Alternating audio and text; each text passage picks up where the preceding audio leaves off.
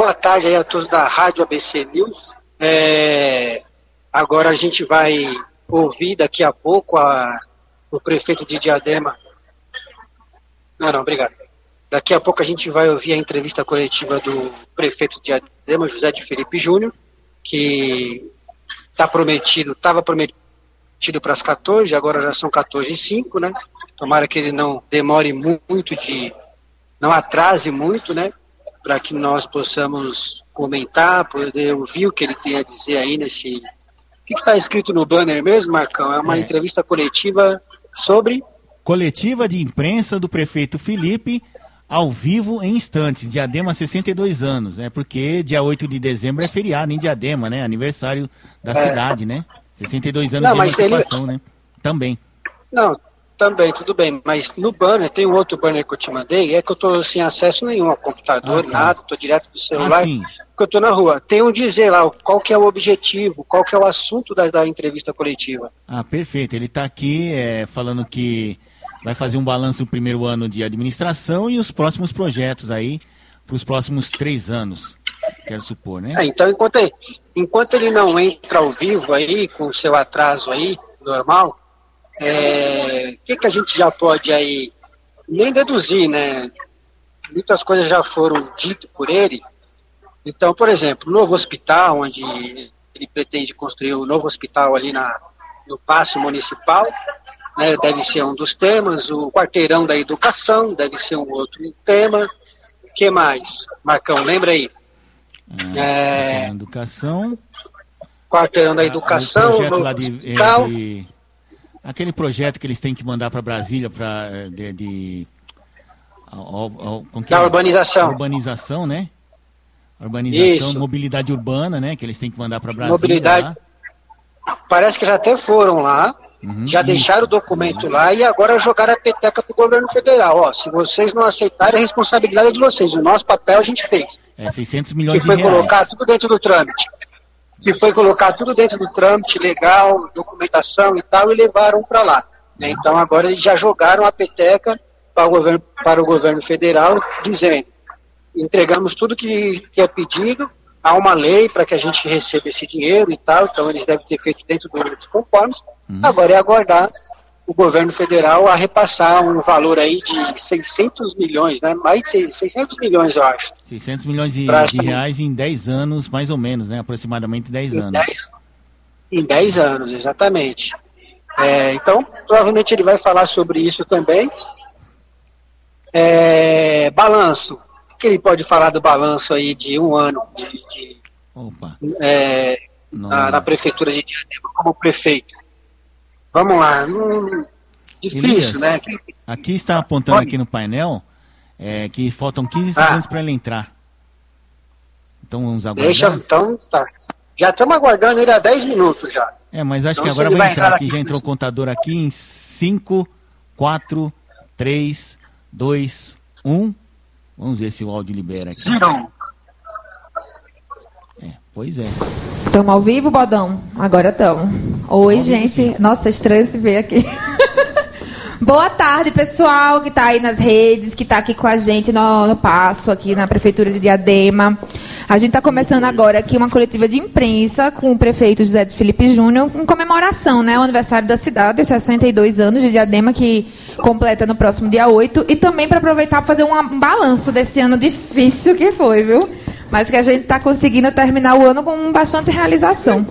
Então, só para dar uma animada aí, vamos botar um pedacinho do jingle aí da nossa gestão que a gente fez especial de aniversário, porque Diadema tá de parabéns. E aí, Bodão, consegue botar, meu filho? Parabéns, tá de, tá de parabéns. Ah, não, não vamos colocar esse jingle não, porque né? Ficar, é, ficar, botando jingle de, de, de, de administração. Não, não, deixa. É, vamos, vamos esperar passar aí. Ah, os caras também, é, é.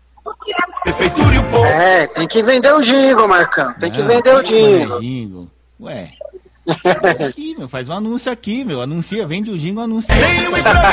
não é verdade? É, não é, é não é, Vai pô. Ser estamos aqui, pô. A prefeitura quiser anunciar na Rádio ABC News, na, na Rádio Opção News, então fique à vontade, meu. Agora de graça não vão passar, não. Para com isso, pô uma, uma tática muito antiga, né, Marcão? Você vai lembrar o nome dele para mim, que você é um cara que tem uma memória boa, mas tinha o cara da comunicação lá, da imprensa do Hitler, né? Que ele usava os meios de comunicação, na época era rádio, naqueles megafones na cidade. Voltou aqui. Vamos chegar na live. É. Mas enfim, Felipe, nós. Eu gostei dessa, dessa jornalista, ela é bem animadinha, né? Acho que ela tem vontade de trabalhar Qual? na CNN. Chegou aqui, era terra Qual arrasada praticamente. É, Marta, Mas foi um ano. A secretária de comunicação, Marta Romano. Comenta aqui com a gente, assim, um balanço ah, rápido Romano, do, da Marta sua percepção Romano, de é quase um ano. Com o filho assim, de um, de um daquele, daqueles publicitários lá do Lula. Ah, é? Não sei se, é, daqueles publicitários do Lula, não sei se era. Começou a falar, foi, Elias. Vamos, vamos lá então. Vamos tá. O jornalista e as jornalistas presentes, saudar também companheiros e companheiras da minha equipe que estão aqui né, nesse nosso auditório. E eu estava me lembrando, é, 62 anos de Diadema. Quando eu fui prefeito a primeira vez, a cidade estava fazendo 34 anos. E eu tinha 36.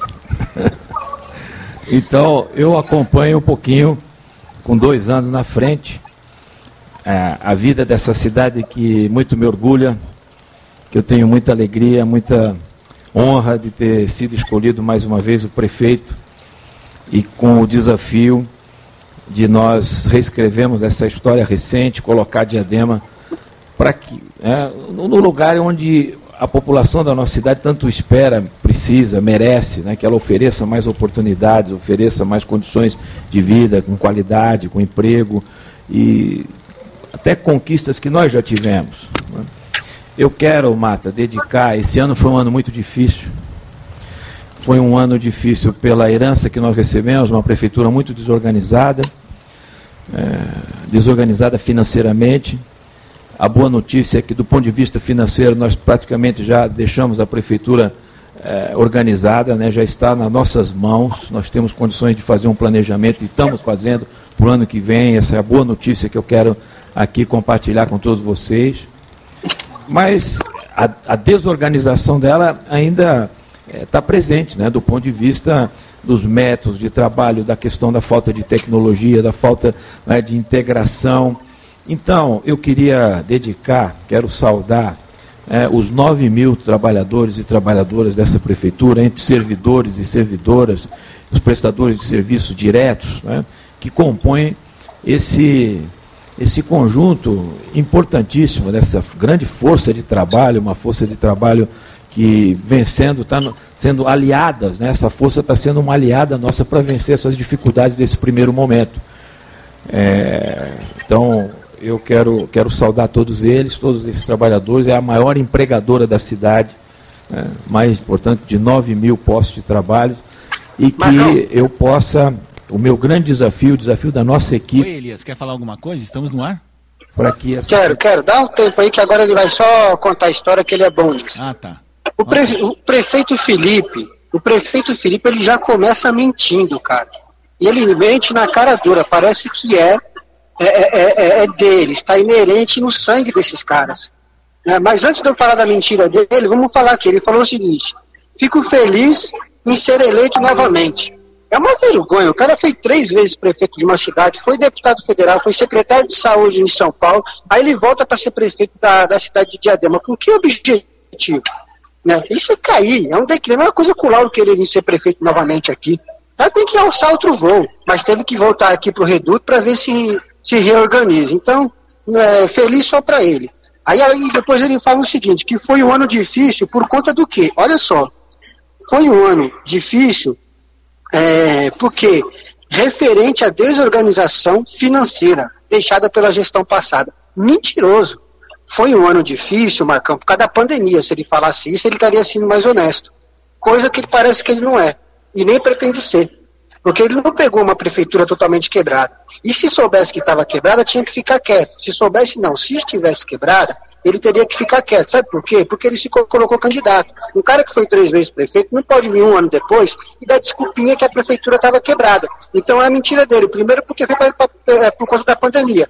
E segundo, a mentira dele, que a prefeitura de Diadema passa por grandes apertos por conta da, da ETCD, empresa que ele criou que até hoje tem que pagar é, dívida, e por conta do emprédio que foi ele que criou também e deixou o rombo aqui.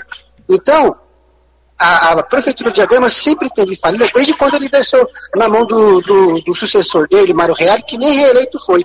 Então ele já começa a entrevista coletiva dele com essa abertura mentindo, na maior cara de pau. Mas infelizmente a população de Diadema não sabe disso. Não, não tem tempo de correr atrás porque está trabalhando. O cidadão comum que vota nele, que vota em qualquer outro político, não tem tempo para pesquisar.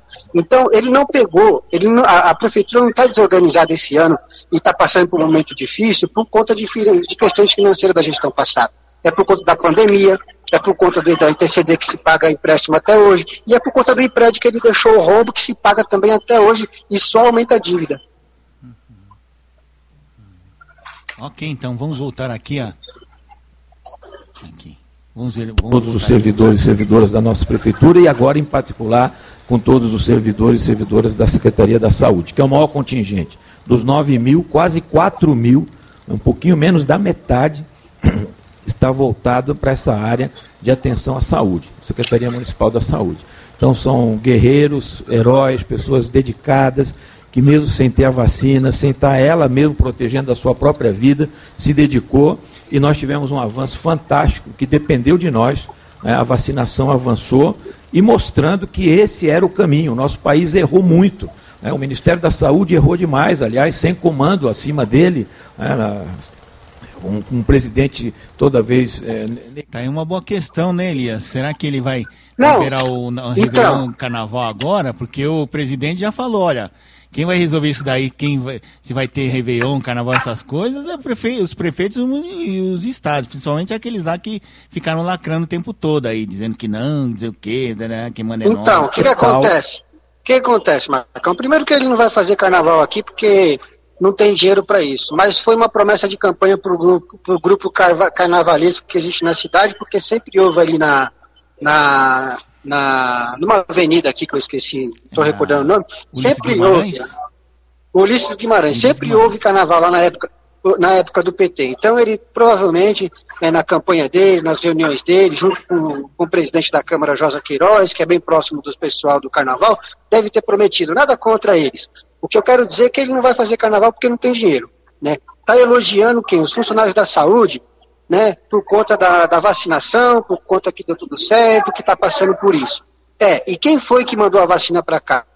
Por acaso foi ele? Foi alguém do PT? Não, é o presidente da República que comprou, né? O Dória também, que fez a compra aí com dinheiro mandado pelo governo federal, não esqueçam disso, né? Porque é muito fácil falar, eu comprei. É muito fácil falar, eu comprei porque eu sou o cara, não. Sem o dinheiro do governo federal, que é imposto brasileiro, ele não teria comprado. Mas tudo bem. Elias, parece que vai voltar aqui, vamos ver, vai, parece que vai começar as perguntas. Mas, aqui, gente, ó, vocês que estão acompanhando a gente ao vivo, manda pergunta, comentário, que eu vou tá, ler tá também aqui, tá? Mim, o prefeito, e eu não, eu, não, eu não facilito para ele, não. eu não coloco muita pergunta chapa branca, não. Eu boto as perguntas espinhosas para ele. Abaixo dele aí, vamos concluir esse pensamento sim, aqui. Sim, pois não, pois não, pois não. Então, assim, voltando. Ele elogia os funcionários da saúde, os funcionários públicos da saúde de Diadema, também parabenizo, sim o esforço deles, com tudo certeza. aconteceu, vacinação foi muito bem em Diadema, tá bom, obrigado. E só que a gente tem já uma organização que é o SUS, então teve também direcionamento do governo federal nisso, e eles têm, tinham só que receber as vacinas e aplicar. E mesmo assim teve vacina em crianças, teve fura-fila de diretor que ele nomeou é, na saúde, isso ele não fala, vacinas que foram roubadas logo na primeira, roubadas logo na primeira semana da gestão, é, na, na, primeira semana que chegou vacina em Diadema, já foram roubadas. E até hoje ele não deu uma resposta para a população. O que aconteceu, a sindicância que ele falou que ia fazer não, não trouxe resultado nenhum e nada. Não tem, nunca tem resposta para a prefeitura. Então, parabéns sim aos funcionários públicos da saúde. Agora, provou que a vacina era necessária. É, provou sim, tanto é que o presidente foi lá e também comprou Pfizer, também comprou Janssen e foi alimentando todo o, o, o Brasil hoje está praticamente vacinado, mais de 70%, porque o presidente comprou. Então, ele estava falando mal agora do presidente Jair Bolsonaro, porque a narrativa dele, a pauta dele de falar mal, porque é o concorrente do, do, do, do candidato dele, do Lula. Então, outra mentira que ele está contando, falando que a vacina, graças a Deus, porque esse presidente não fez nada, não. Se não fosse ele, ninguém teria sido vacinado. Ponto. Ele não tomou porque não quis. Muita gente tomou porque não quis, mas ele mandou a vacina para quem quis tomar. e a maioria dos diademenses tomou a vacina. Solta o som aí. Qualquer coisa você vai anotando, Marcão, porque tá ruim para me ouvir ele falar. Tá certo, então. Não, pode continuar aqui, que agora tá passando aqueles filminhos lá, contando o que, que eles fizeram em um ano, né? Em 62 anos, aquela coisa toda, as obras que eles fizeram. O BS da Vila Paulina. Não, não adianta. Blá, blá, blá, é. Coisa toda, né? A gente já conhece. Não adianta ficar, não adianta ficar contando história de, de 62 anos, porque 62 anos o pessoal já está idoso. Quando o Mário Reale deixou é, perdeu para o Lauro, o Lauro entregou muitas, muitos, é, muitas, é, muita habitação, muitas casas que eles deixaram para trás. Aquela tática do PT de ficar entregando, sabe, a gota a gota para o povo, vai porque não tem dinheiro, vai porque isso, porque aquilo outro, e o povo sofrendo. O Lauro veio e entregou, eles começaram com a narrativa de que, ah, tá entregando o que o, o que o Mário Real e o Felipe deixou. Ah, tá fazendo isso, mas foi o Felipe Mário. Não, mas tudo bem. Isso é responsabilidade, é o que o, prefe... é o presidente Bolsonaro está fazendo com as entregas do monte de coisa que eles deixaram para trás aí. E agora eles estão aí falando, ah, entregou o Rio São Francisco porque o Lula começou há 20 anos atrás. Isso é uma responsabilidade que a população não pode deixar de, de ficar atento. Não é eu que estou falando, não. É só você pesquisar quanto tempo foi o São Francisco. É só você pesquisar quanto tempo ficaram obras aqui, principalmente entregas de, de, de habitação, de casas, é, na época do, da era Felipe e, e e Mário Reale. Aí o Lauro veio, começou a entregar tudo e depois entregou as que ele também é, se propôs a fazer para a população. Né? Então é, é isso, tá passando o um videozinho aí vendendo mentira de novo. Já é, vender coisa de 62 aqui, anos atrás. Viu, Elias? Uma das obras que ele está mostrando é a UBS da Vila Paulina, né? A famosa UBS da Vila Paulina. A, a famosa UBS da Vila Paulina, que está programada para ser entregada agora dia 18 de dezembro. Pode uhum. ser que mude a data. Hum uma realização um, com muito esforço, a gente não pode deixar de passar, porque a gente tem que dar o crédito a quem fez, a quem construiu, a quem correu atrás, que foi o ex-vereador Salek Almeida e o ex-vereador é, Pretinho do Água Santa. Eles dois correram Eles através do deputado Alexandre. Isso. Exatamente, através do, do deputado Alexandre Leite, conseguiram trazer 3 milhões e meio numa tacada só, um feito que nem ele, como três vezes como prefeito, né? E secretário, e ele foi deputado federal, conseguiu mandar para a cidade. Ele praticamente sumiu quando foi deputado federal, quer dizer, foi assumir a Secretaria de Saúde lá, enquanto ele foi eleito é, com a maioria dos votos de Diademense. Então ele deveria ter mandado emenda para cá, trabalhado por Diadema. Não, não fez isso. Né? Mais um erro dele, mais uma, mais uma, mais uma forma de, de mostrar mentira. Vai mostrar agora é, é, coisas de 62 anos que o PT fez, na época, na época do Gilson, na, na época da era do Gilson, ou quando o outro lá, que, era, que foi o PSDB, foi prefeito pelo PT também, né, o do, o do das cobras lá, esqueço o nome dele. Ô, ô Elias, só te interrompendo, ele, acho que ele começou a responder as perguntas aqui. Vamos lá? Tá. Nós é, estamos honrando, estamos pagando. Então, esse é o resultado concreto né, de um trabalho que nós, logo que nós chegamos, percebemos que o, o orçamento ele estava sobre, uh, de, sub, subdimensionado, né, tinha uma, uma sobrevalorização, quer dizer, isso era uma das razões pelo descontrole financeiro, porque você autoriza mais gastos do que aquilo que você vai arrecadar. Então, nós fizemos esse ajuste tivemos que apertar os cintos, tivemos que cortar várias das coisas que estavam indicadas no planejamento e até na nossa vontade. Né? E iniciamos um trabalho muito sério, né, dedicado, fizemos um, uma. Um, chamamos esses eh, fornecedores para fazer uma negociação para a continuidade desses contratos, conseguimos alguns descontos, em algumas situações até de mais de 10% de desconto, e, e uma gestão financeira. Ah, assim severa, com, muito, né, com muita integridade, com muita capacidade e competência para poder realizar os gastos. Né. É, contivemos aquilo que nós gostaríamos de fazer, quer dizer, o planejamento é para que o ano que vem a gente vá, possa avançar mais. E nós é, caminhamos na direção, dizer, são duas coisas que nós fizemos, é, principalmente. Nós começamos a pagar um instituto de previdência que foi um instituto utilizado pela gestão passada para se autofinanciar, praticamente mais de dois anos, dois anos e meio, a gestão passada não honrava os seus compromissos com o IPRED e, e esse calote que dava no instituto se autofinanciava de uma forma totalmente perversa e absurda, é? É, comprometendo o futuro, que foi o que aconteceu. E eh, não tendo nenhuma perspectiva de crédito. A prefeitura ainda hoje nós estamos, nós avançamos, né, quando nós chegamos o rating, que é a classificação eh, de capacidade de pagamento da prefeitura, era D, eh, numa escala de A a E, nós estamos agora do C caminhando para B, se Deus quiser. O ano que vem nós vamos colocar a prefeitura no rating A, também, se Deus quiser, esse é, a nossa, né, esse é o nosso objetivo, para recuperar o crédito porque a cidade também sofria as consequências dessa má gestão financeira. Não só não sabia fazer bem os gastos, uh, com a reputação. Aliás, outra coisa, Angélica, a reputação da prefeitura no mercado era horrível. A gente procurou dois, três imóveis para alugar, quando o cidadão, o proprietário, ficou sabendo que era a prefeitura, falou: não, para a prefeitura eu não alugo. E, um, inclusive, um desses é, proprietários, eu convidei para tomar um cafezinho na prefeitura, falou, ah, procura saber agora como estão as coisas. Nós estamos com, as, com os pagamentos religiosamente em dia, é, recuperando a reputação, tanto é que já estamos até tendo alguns casos aí de, de locação que já está sendo resolvida, porque é, as notícias que você sabe, que acompanha, a prefeitura era despejada é, não tinha nem a capacidade de ir lá e falou, vamos encerrar. Então, isso tudo nós estamos reescrevendo, recuperando o crédito, recuperando a reputação e fazendo uma gestão financeira que nos permite, de fato, é, ter muita esperança que o ano de 2022 vai ser muito melhor. Alô? Bacana, Felipe. Realmente, deu, é, só colocando a casa em ordem que dá para investir, né? E esse homem não para de comprar coisa para poder investir na cidade e fazer uma cidade muito muito melhor e mais feliz para todo mundo, né? Entre eles o prédio, né? Aqui do lado, aqui perto, que é o prédio que vai ser o pronto-socorro, mas daqui a pouquinho ele fala melhor sobre isso. É, mas tem uma pergunta também, que tem uma repórter do, da Carta Capital, da revista Carta Capital, mandou uma pergunta, e ela é bem pertinente mesmo, porque tem a ver com essa questão do carnaval, que estão se falando muito, né? Então, solta aí a pergunta da Ana Flávia Gussen, ela é repórter da revista Carta Capital. Boa tarde, eu sou Ana Flávia, repórter aqui da revista Carta Capital. E eu queria saber o seguinte: é, o governo anunciou a liberação do uso de máscaras a partir do dia 11 é, de dezembro. Eu queria saber se a cidade vai aderir. E eu também peguei aqui uma lista das cidades que 57 cidades que não farão carnaval em 2022 por causa da pandemia.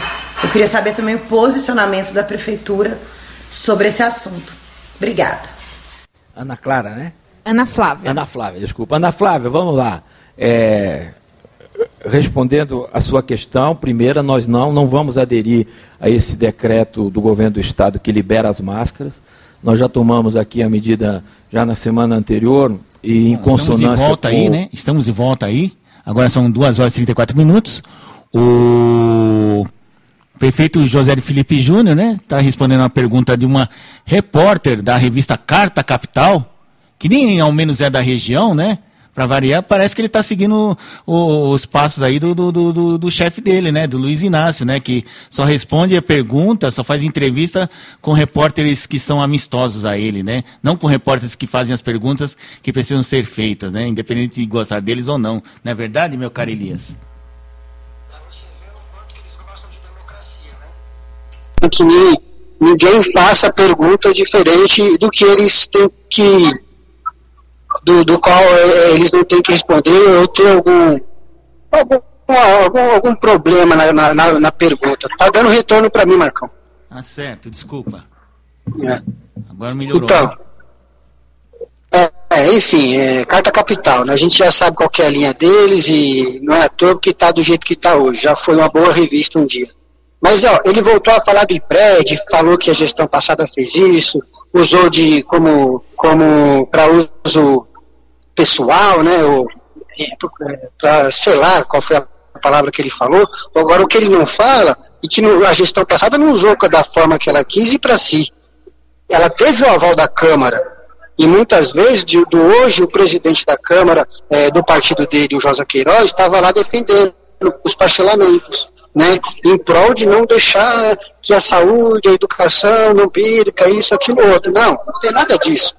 A história do empréstimo vem da época do Felipe, ele criou isso, ele que foi lá e fez uma reunião coletiva e falou, quem topa a maioria levantou a mão e ele não fez um cálculo, ele não fez um estudo, quando foi ver, já não estava conseguindo pagar. Então começou a ter, a ter que refazer estudos atuariais, né, para pagar é, é, é, valores para patronal, é, isso tudo é retirado de quem? Do, do, do, do, bolso do trabalhador, do funcionário público. Então ele começou com a história do IPRED. O rombo do IPRED vem há muito tempo. É muito fácil hoje ele sentar a bunda lá e falar que a culpa é da gestão passada. Não é? Está falando aqui também que está sem crédito por causa da gestão passada.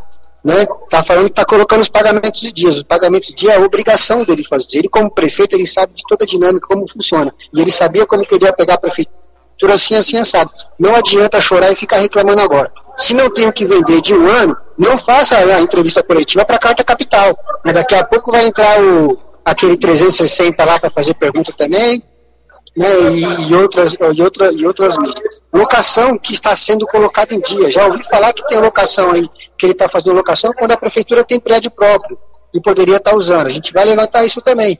Então, se a prefeitura tem um, um, prédio próprio, é a mesma coisa que ter o prédio do Poupa Tempo e não querer usar, passar para alguém amigo aí e locar um, um, um imóvel de um amigo. Oi, então, esse, esse é o estilo do. Oi. Ele está falando, ah, vamos construir um hospital aqui onde é o passo municipal e está falando dos aluguéis, botou em dia. E o que que aquele lá do, aquele prédio lá da rua Oriente Monte, que era um ambulatório municipal, está fechado ainda, está largado, está sendo quebrado, e aí? Como é que faz? Está largado lá, desde a época do Lauro Michel, ele tentou fazer uma reforma ali, que ele não conseguiu fazer o novo hospital, mas não conseguiu também, né? E agora vem os empreendimentos colossais dele, né? Como o quarteirão da saúde, agora vem o quarteirão da educação e agora o, o prédio. Ele como engenheiro, né? Sabe como muito bem gastar o dinheiro público para construir um hospital. Que ele consiga, de fato, fazer um hospital e não deixe a dívida para a futura, como ele fez na ITCD, como ele fez no IPRED, né? Porque é muito fácil chegar e, e é, como os governadores e prefeitos fazem com os precatórios, vai jogando para a gestão. Que a próxima, a próxima, a próxima vai gastando em outro lado. Isso é má gestão.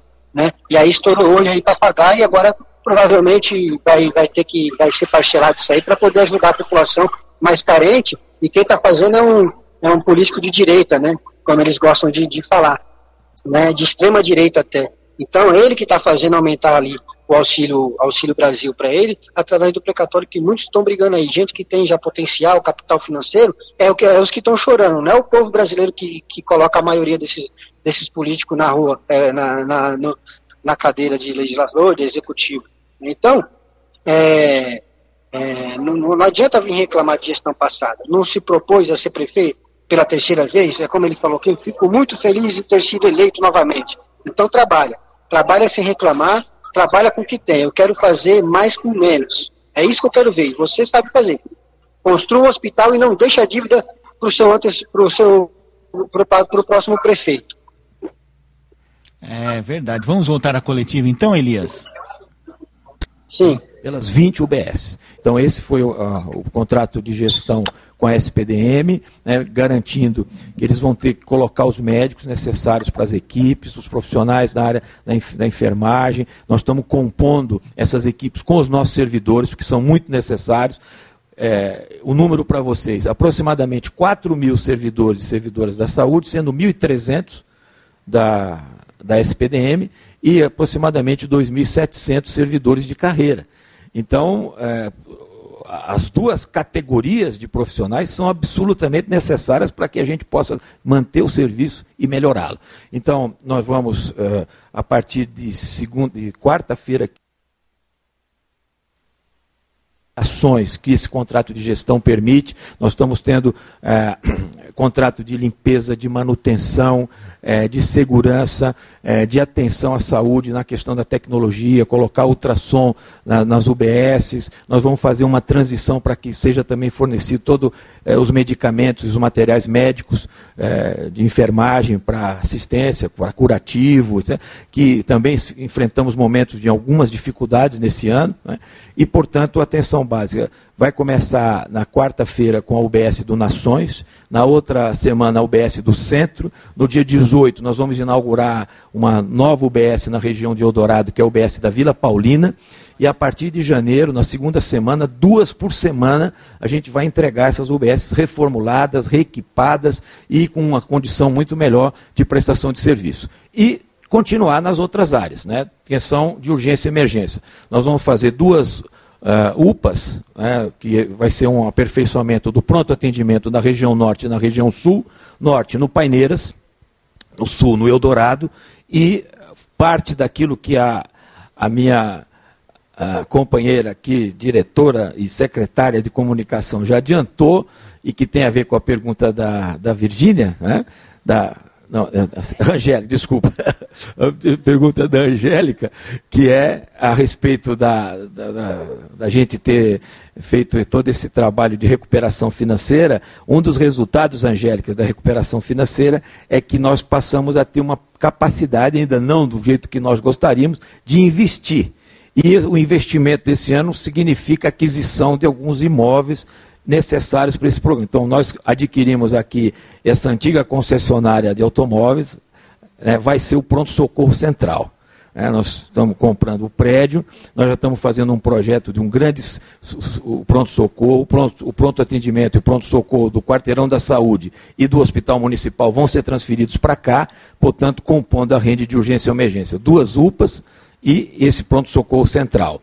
E nessa, desse estudo que nós fizemos, principalmente ao longo agora desse segundo semestre, o hospital, o novo hospital, e que três, quatro alternativas nós optamos de fazê-lo aqui. Né? O hospital ele vai ser construído aqui no lugar, que é o Passo Municipal. Nós vamos ter quatro a cinco meses para nós remanejarmos todos os serviços que estão hoje aqui no Passo, e é o local central, simbólico, é, próximo, portanto, vai ficar próximo do pronto-socorro e do quarteirão da saúde, e, e, atendendo hoje o nosso hospital, ele fica um pouco deslocado na região leste de Piraporinha, ele está um prédio totalmente é, né, insuficiente e, e, e, que com, com, data vencida de, de, de, né, de, utilização, porque é um prédio antigo de 60 anos atrás. Então nós vamos ter que desativar aquele prédio, não vai poder mais funcionar o hospital lá. Nós vamos fazer essa transição e trazer para um hospital novo que vai funcionar aqui no Passo. Nós estamos desenvolvendo o projeto, a nossa equipe já está começando a debater com a equipe, da, a equipe de obras, de arquitetura e a, Secretaria de Saúde, debatendo o programa. É, o pronto-socorro é o primeiro. É, nós vamos com planejamento de entregar até dezembro do ano que vem o novo pronto-socorro e o hospital ao longo dos outros dois anos, para que a gente possa ter, portanto, a rede de urgência e emergência, a rede de, de, de assistência hospitalar.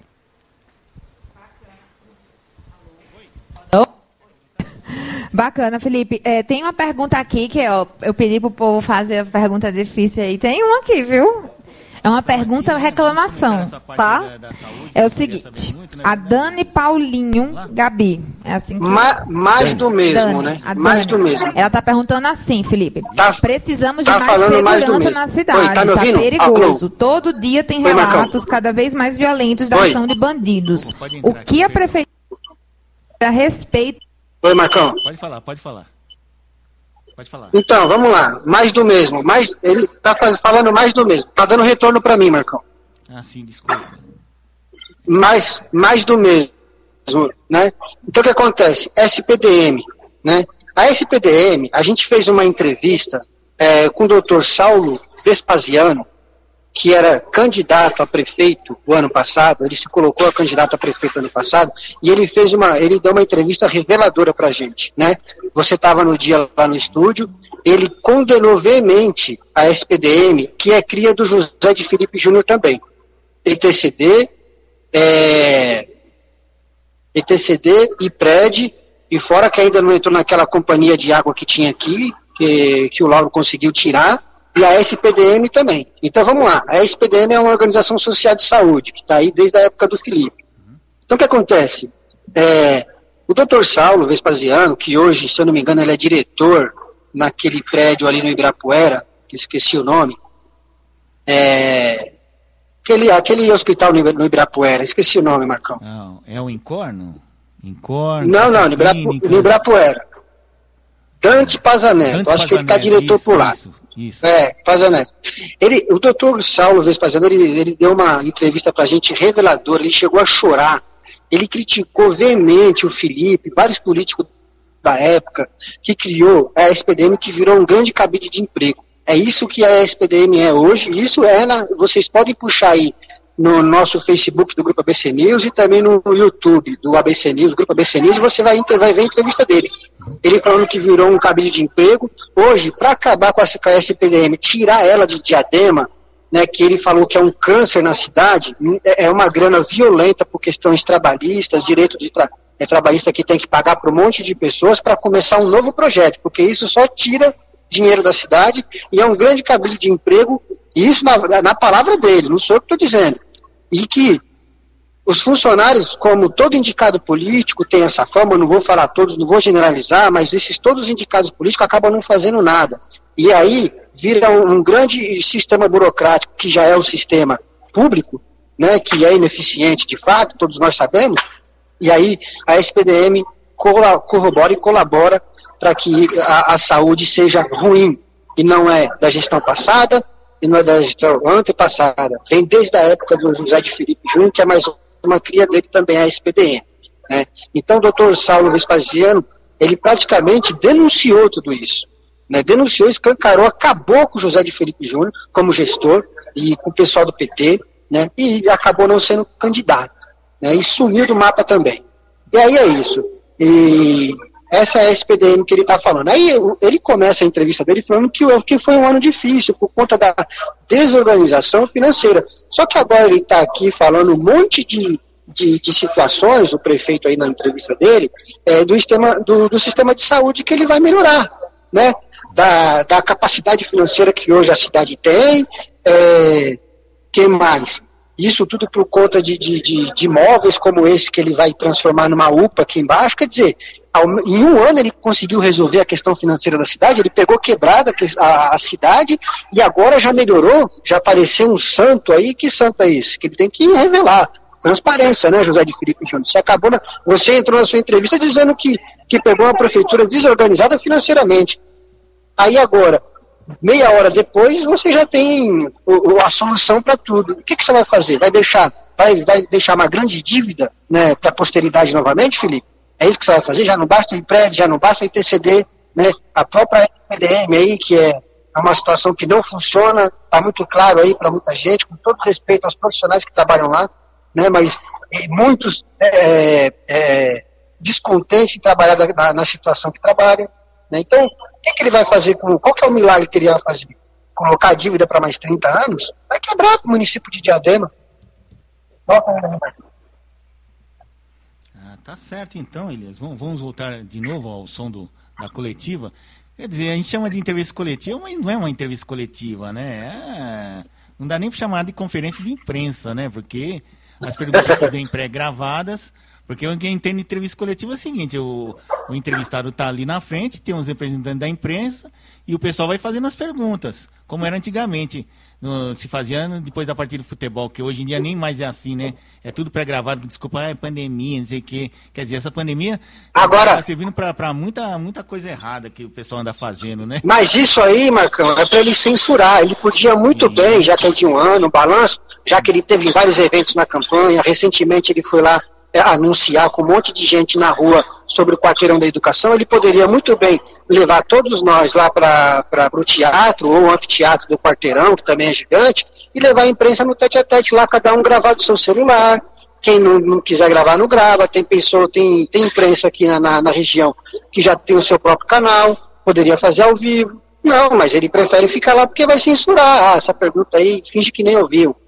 Isso que vai acontecer. Ele está na sala dele, dentro do passo, né? E a repórter lá é, apresentando o jornalista que ela quer. Entendeu? E tudo é, mas faz... mim é isso.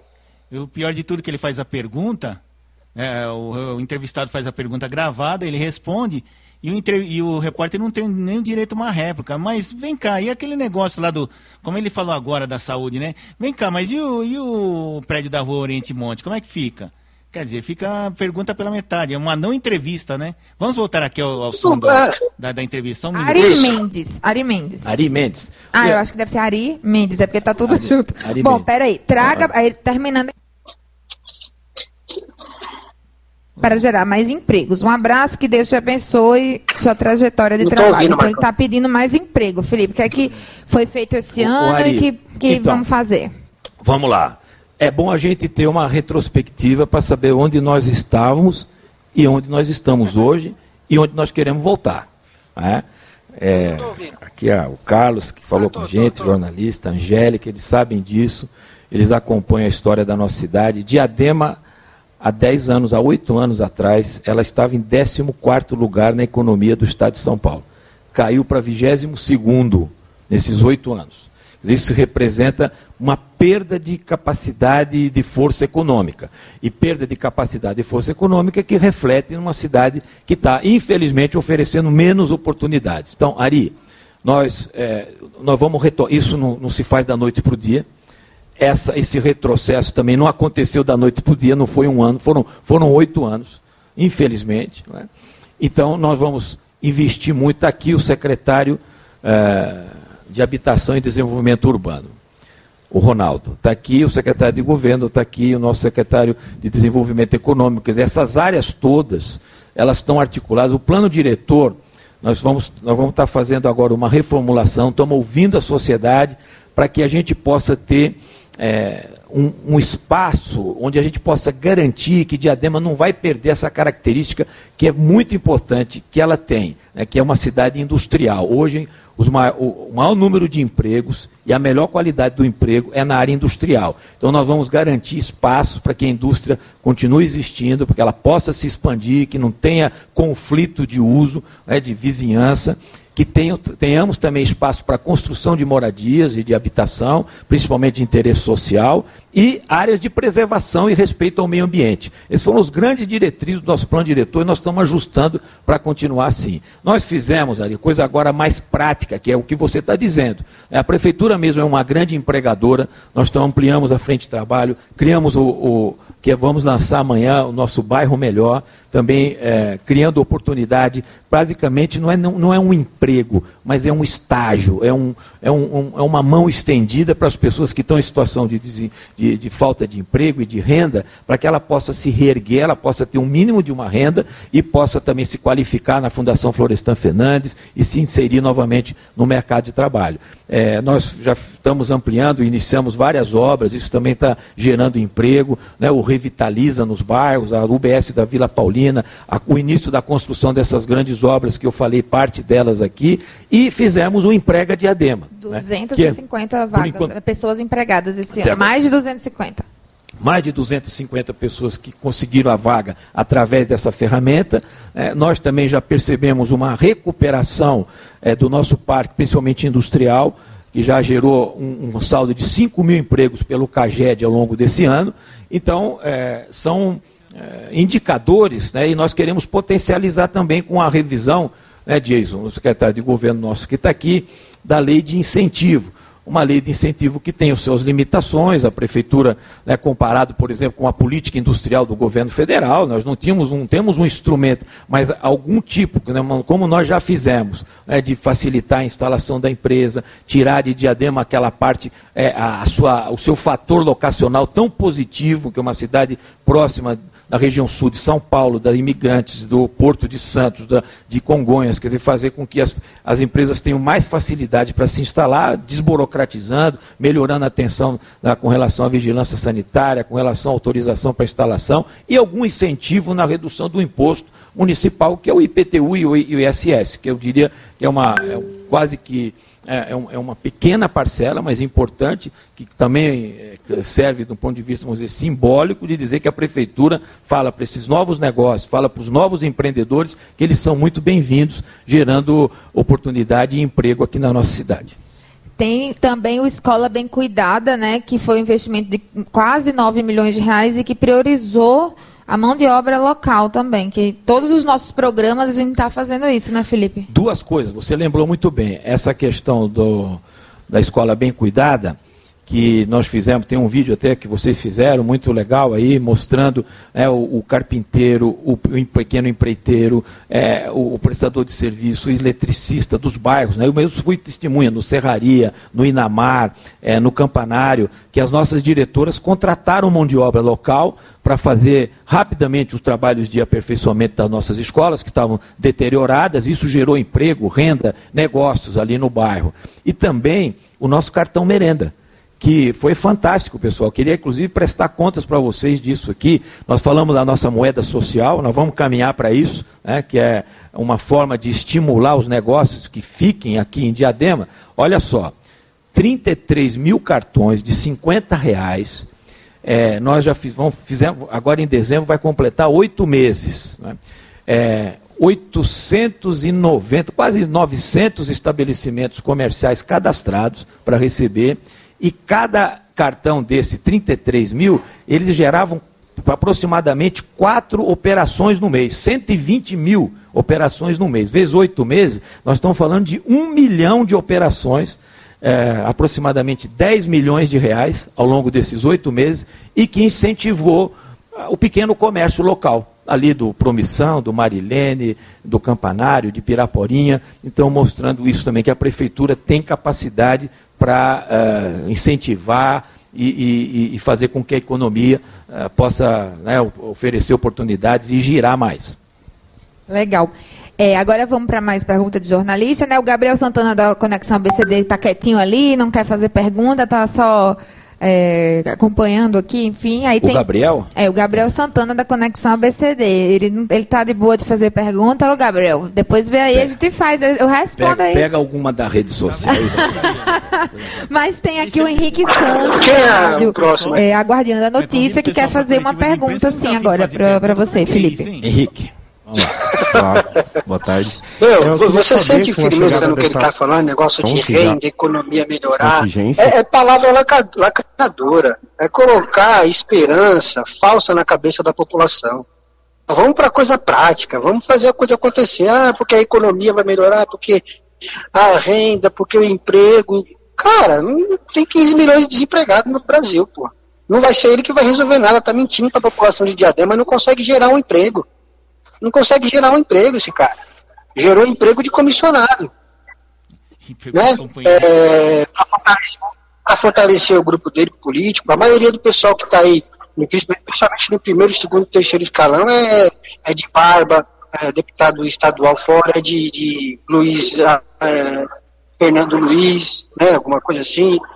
É tudo de fora. Né? Teve que deixar até os companheiros, alguns companheiros de fora porque não, não, não cabe mais, está inchado, se colocar mais, vai dar muito na cara, quer dizer, já deu na cara. Aí vim falar de renda, de emprego, porque ajudou no Serraria, uma escola amiga que a gente fez lá e, e gerou um capital. Capital do quê? Pô? A gente quer ver a cidade crescendo. Qual que é a mudança que vai ter? Não vai ter nenhuma, vai deixar é, é, futura para a cidade de Diadema. Todos esses projetos deles aí, que ele está falando, que são projetos para 10 anos mesmo, que é dinheiro emprestado, é, dinheiro, sabe-se lá da onde que vai pegar, para ter que ficar pagando depois. E a conta que vai pagar, já sabemos quem, quem vai ser. Vai ser o funcionário público, vai ser o cidadão de ademense, né, comum, né, que vai ter que pagar é, quando aumentar imposto, aumentar IPTU. O que ele fez agora já esse ano, aumentou IPTU, aumentou taxa de lixo, para poder fazer o quê? Para poder arrecadar. Quero ver fazer mais com menos, Felipe. Você é experiente, você sabe fazer, mas não quer. Eu acho que até você, acho até que você sabe fazer, mas não quer. Ah, perfeito. E só lembrando aqui o amigo ouvinte da Rádio ABC News, da Rádio Opção News, que se você quiser deixar sua manifestação, é só entrar aqui no grupo, né, Elias? Da, da, do grupo ABC News, né? No Facebook, facebook.com.br ABC News Oficial. Você pode clicar, ouvir a, a rádio em tempo real, né? Obviamente. Né? Ou se não, baixar o aplicativo da Rádio ABC News para poder ouvir no seu celular com mais comodidade. E também pode deixar aí o seu, seu sua opinião, seu parecer aí sobre essa transmissão de na rádio coletiva. É, não, pela rádio, é, pela... pela rádio ele tem acesso, ele tem acesso do Facebook, é, não tem? É, daqui a pouco ele vai ter acesso aqui. Aqui nós colocamos no Facebook, fica mais rápido aqui, mas logo logo a gente vai colocar lá o painelzinho para a pessoa acompanhar. Tá bom. Vamos, vamos voltar. Solta. Vamos voltar de novo aqui a ele? Vamos Tínhamos um prédio com quatro andares, totalmente é, em condições, equipado, funcionando. Tinha auditório é, para a área da, da, saúde, não, da, desculpa, da cultura, do esporte, da, da educação. E hoje são três andares totalmente abandonados, largados, deteriorados. Foi um, é um retrocesso em, em diversos equipamentos. Mesma coisa o centro público lá do Eldorado, na rua Bituva, totalmente largado, abandonado. E esse espaço que inclusive funcionava é, um, um, uma unidade do Conselho Tutelar, daquela região ali do Inamar e do Eldorado, e que sofreu, é, inclusive, ataques aí, situações de, de, né, de roubo, de furto, e que nós tivemos que fazer o remanejamento. Indo direto, Maria Aparecida, é o seguinte, nós estamos nos reestruturando, né, para que a gente possa recuperar esses espaços físicos. Não deu tempo de fazer isso esse ano. Né, nós encontramos a cidade, como eu procurei relatar aqui, numa condição bastante adversa, de abandono, e não conseguimos fazer tudo de uma vez. Nós priorizamos, por exemplo, as escolas, estão voltando as crianças. Centro público, nós fizemos uma parceria, acho que a Tereza Lino é o primeiro que já está recebendo algum investimento. Né? Esse, o, o espaço, está uh, aqui o secretário de Cultura, o David, nós é, vamos estar fazendo uma parceria com a educação e a cultura para cuidar dessas áreas deterioradas para que a gente possa oferecer. Ali, viu, Maria Aparecida, não sei se você sabe, ali era um, é, é um lugar de, de, de, de mágico para as crianças, eu diria. Né? Que é um, um, lugar onde ela poderia observar o céu. Você é, fazer com... alguma observação, não é isso, Elias? Sim, sim. Ele falou aí dos equipamentos de, de cultura e que foi roubado, né, que invadiram, foi, foi furtado, mas aí já começa mais uma a, a digestão dele, vamos dizer assim. Né? Porque, primeiro que muito, muitos GCPs, se eu não me engano, é GCPs que falam, que ficavam dentro dos equipamentos, ele tirou todo mundo de lá porque precisava fazer um novo contrato. E demorou, não sei que fim que levou isso aí. Então já começou isso os equipamentos públicos começaram a ficar sem seguranças, à noite, principalmente. Né? E aí a gente entra na questão da segurança pública da cidade, né, que está aí. Ele tirou o poder, depois voltou atrás do GCM, de poder pegar bandido na rua. Né? Ultimamente a gente está vendo aí assaltos atrás de assalto na cidade de Diadema. GCM está com a mão amarrada, não pode atuar da forma que, que poderia para auxiliar a, a, polícia militar, sim. Ah, mas não é competência. Há muito tempo o GCM é, já, já passou da competência dele e ninguém falou nada.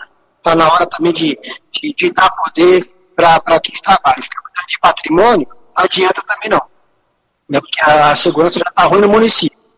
Falando de polícia militar, não é ele que ele tem que ter uma boa parceria, onde está o governador, para poder mandar a, a segurança para a cidade.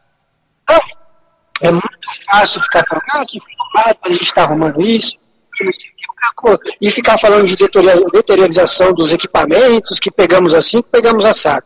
Meu, não está na hora de trabalhar, filho? Já passou um ano. Quatro anos passa muito rápido. Daqui a pouco você está saindo dessa cadeira. E você está reclamando e vai deixar a cidade com mais dívida. É isso que você está propondo para a cidade. Então... E é isso que, eu, que quem está ouvindo ele agora tem que ter essa leitura. Não está trazendo nada de novo, é mais do mesmo. Até agora só colocou, ah, que vamos fazer isso. E por quê? Porque vai pegar dinheiro emprestado, porque ele quer colocar a cidade no. Agora ele falou que está na, na, letra B, né, na questão de financiamento, não sei se foi B, mas que ele quer chegar o ano que vem a, a, a. Então, quer dizer, está indo muito bem a economia, muito rápido, né, numa pandemia ainda. as finanças da cidade, está indo muito bem. E ele está reclamando da deterioração do equipamento escolar, cultural, que fez, aconteceu, não, ele só pintou. Só pintou.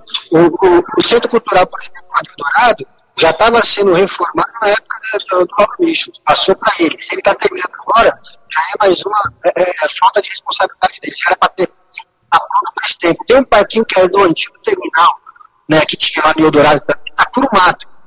Está por mato, toda hora eu recebo foto depois que você sai do pedágio ali, agora que começaram uma obra lá na travessa, mas ficou muito mato ali, eu várias vezes passei ali, publiquei foto, mandei para ele, esse mato perfeito.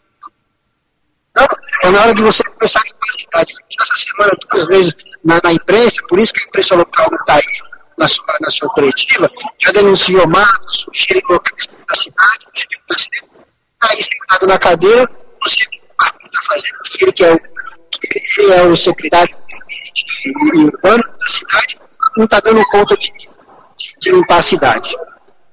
Tá, tá certo, então nós vamos retomar aqui o som que é programa que nós vamos fazer da prefeitura, né? O auditório lá da prefeitura. O Gel tá aqui é, enquanto isso, a gente refaz a ligação com, com Elias, que o som já começou a, a cair, né? O WhatsApp, né? Essas coisas aqui da internet brasileira, viu? Então a gente volta aqui com a palavra o prefeito José Felipe Júnior. Vamos lá. Moradias, principalmente de interesse social, para ah, a gente poder remanejar famílias que estão em situação de risco na beira da, da rodovia dos imigrantes, na chamada espaço da Ecovias. Né?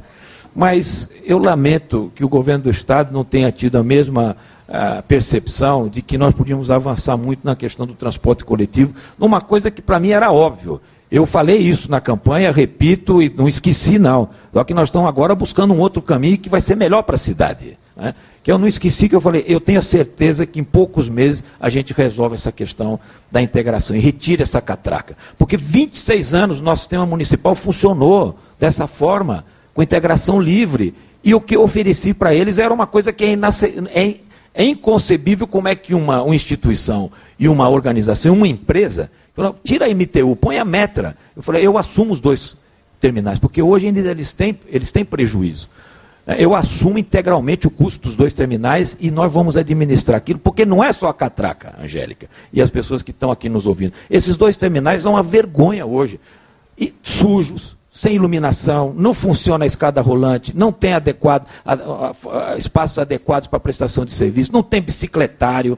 Né? Então, a gente ia fazer, e, e, aqueles espaços têm a ver com a nossa cidade, tem a ver com a valorização do comércio, não era só para o usuário do transporte, é também, mas para valorizar todo o entorno. Nós fizemos uma carta, fizemos duas cartas, já falei três vezes, já fui, agora eu lamento né, que eles tenham essa total ausência uh, daquilo que interessa para a cidade. Né, uma, uma, e, e, e, e colocando outros interesses. Aí o interesse talvez de um calendário que tem a ver com o investimento do BRT para outras cidades, enfim. Então, agora, nós não, nós, nós, nós não paramos aí. Né? Nós estamos fazendo, estamos mandando agora para a Câmara um conjunto de propostas no projeto de lei para que a Prefeitura possa ter as condições de exercer um, o seu direito e o seu dever de colocar subsídios para o transporte coletivo, principalmente para aqueles que mais precisam, e nós vamos fazer assim, nós vamos voltar a ter a integração temporal na cidade. Centenas e centenas de usuários do transporte coletivo não vão precisar mais ir nos terminais, vão poder integrar em qualquer situação de linha da nossa cidade. Nós vamos fazer o nosso terminal.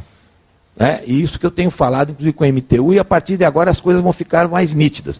Nós vamos ter o terminal da MTU que tem a catraca. E nós vamos fazer o nosso terminal com integração com as linhas de São Paulo. Vai ser um, vai ser um grande avanço. Nós já iniciamos a tratativa há mais de seis meses, as coisas estão caminhando. É, os técnicos da SP Trans, as nossas secretarias de transporte já estão analisando para que a gente, ali no Parque Rede, nós vamos fazer ainda um terminal experimental, para depois fazer um terminal muito mais é, em qualidade, muito mais com capacidade de, de, né, de ser um terminal que ofereça todos esses serviços que eu falei para vocês e que esses dois terminais não estão oferecendo, para que é, a gente possa até fazer a diferenciação. Falar, o terminal nosso vai ter essa integração livre, vai ter essa capacidade de entender que as linhas de diadema, por serem curtas, não estão fazendo um milagre. É, a linha de diadema tem 4, 5. É, Elias, o cara tá com é uma mania de grandeza assim bacana, né? Porque ele mal cuida dos dois terminais que tem aqui, que não é da responsabilidade dele, e fala: "Não, deixa que eu tomo conta". Ah, não vai deixar eu tomar conta, então vou criar um terminal aqui que não vai servir para ninguém, né? Porque o terminal de Piraporinha, do Eldorado e de e aqui do centro é o que o pessoal usa. O cara vai pegar o ônibus para cair no terminal aqui do, do, do, do, do centro, para quê? Para poder pegar o trolls, para poder pegar o intermunicipal para São Caetano, para São Paulo. Ele não vai pegar um ônibus, que, o cara que mora lá, Sapopema, lá pro lado do Eldorado, para ir até o terminal lá do, do Parque Rede, ou sei lá onde ele quer inventar, para pegar ônibus para São Paulo.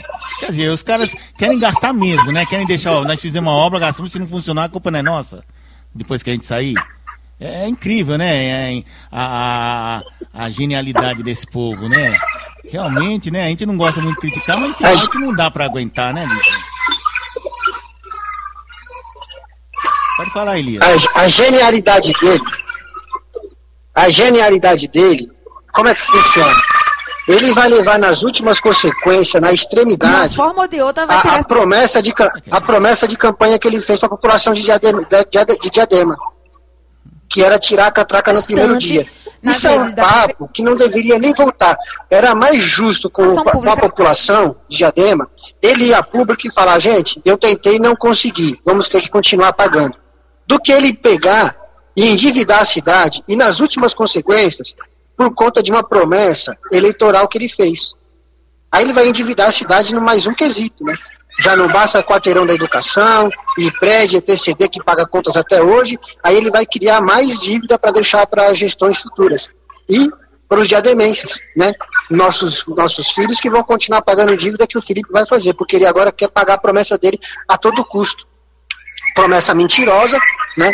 Foi, foi um, um, um desatino da parte dele nos últimos 45 do segundo tempo para poder é, abraçar de vez a população de Diadema para votar nele. Então hoje ele quer usar é, de dinheiro para montar dois terminais me fala uma coisa, vai ficar dois terminais da, da, da Metra parada, é isso que ele quer fazer? Ou vai ficar só como passagem para as outras cidades? Esse cara, é, eu não sei onde ele quer chegar com isso. É uma briga que, que ele vai maltratar toda a cidade, cada município dessa cidade, por conta do seu, da sua promessa de campanha de tirar a catraca no primeiro dia. Felipe, vale mais a pena, vale mais a pena você vir a público e falar que não vai dar. Gente, vamos ter que continuar pagando. Porque se colocar na balança, vou ter que construir um terminal, fazer tudo, ter que pagar a limpeza, que é a mesma coisa que você vai ter que fazer na Metra, porque você falou, traz a responsabilidade para gente, que a gente é, vai lá limpar, vai arrumar a escada rolante, tudo isso. Só que, Felipe, você esquece que é uma empresa e ela quer receber o dela. Você vai pagar o custo dessa catraca que vai parar de girar? A empresa fez um trato tem um contrato, não é simplesmente pegar e falar, não, tudo bem, pela população a gente vai fazer. Isso é questão de má gestão de, de, de políticos que passaram lá e a empresa não vai abrir mão disso. A empresa é isso, ela precisa de lucro para manter a, a, linha rodando, os ônibus rodando, os funcionários. Aí você quer simplesmente chegar lá, ah, é que eu vou administrar aí é, o, o, o, os terminais. Ah, não, não, não querem assim? Então tá bom. Então eu vou criar dois terminais. Pô, parabéns, resolveu o problema com o dinheiro dos outros. É, e não vai resolver primeiro porque a, a, os terminais aqui, os três terminais, são a administração da Meta, que é uma empresa privada, é uma concessionária do Estado. Não é nem do município, é do Estado. Se fosse município, ele já tinha tirado, já, com certeza. Segundo, para poder tirar do Estado, ele tem que convencer a Metra, vai ter que pagar a Metra, ó, vocês vão sair daqui, a gente vai assumir, vocês querem? Não sei nem se pode fazer isso, mas é, é, seria o certo, né? Porque os caras estão investindo aqui de qualquer maneira, estão administrando e falando, não, nós não vamos sair daqui só porque você quer né, assim nós assumimos. Então, mesmo que ele pudesse fazer isso, né, não, agora a, a, prefeitura vai ser concessionária do, do Estado, ele vai ter que pagar para a Metra. Senão a Metra vai entrar na justiça escuta, nós fomos tirados de lá, nós temos um contrato com o Estado, a prefeitura tirou a gente, palhaçada é essa? E outra, e outra, a Metra administra a, a, não só o terminal, como também a linha, de, a, a linha do, do trólebus, né? Administra tudo. Como é que você vai tirar lá e colocar na prefeitura? Ah, se eu não puder fazer isso, vou construir um terminal. Um terminal que não vai ser usado por ninguém. Por ninguém. Quem é que vai pegar ônibus não no Parque ser. Rede Até para São Paulo? A gente, ah, tenha santa paciência. A gente, né? é, exatamente. A gente quer facilidade. Vai ter que pagar mais uma condução. Ah, eu quero ir até o. Eu quero ir para o Jabaquara. Eu vou ter que pegar ali a, a, a, o ônibus da Metro e ir para o Jabaquara. Não é? Quero ir para o terminal que é mais fácil. Eu pego e vou para o Morumbi. Ou ele vai conseguir atravessar a fronteira de São Paulo. É, porque ele diz aí, que tem que acordo com a prefeitura para trazer linhas de ônibus municipais, tipo aquela, não sei se você conhece o, o antigo, acho que é Terminal Sacomã Jardim Celeste, que deveria parar no Jardim Celeste, mas eles fizeram um acordo anos atrás e ele para ali no Largo Campanário, mas é uma linha municipal de São Paulo, para parar nesse terminal. E essas linhas que ele vai trazer, as linhas estendidas de São Paulo, que deveriam parar no município de São Paulo, que são municipais, mas que, no entanto, parem Diadema porque eles fizeram um acordo, sei lá, acho que na época do Haddad, alguma coisa assim, para parar ali no terminal do Campanário, para fazer o ponto final ali. Essas linhas que ele vai trazer, que não vai servir para quem mora em, no máximo, no máximo para quem mora ali nas imediações do, do, do Largo do Campanário ali na, na Praça Central do Campanário.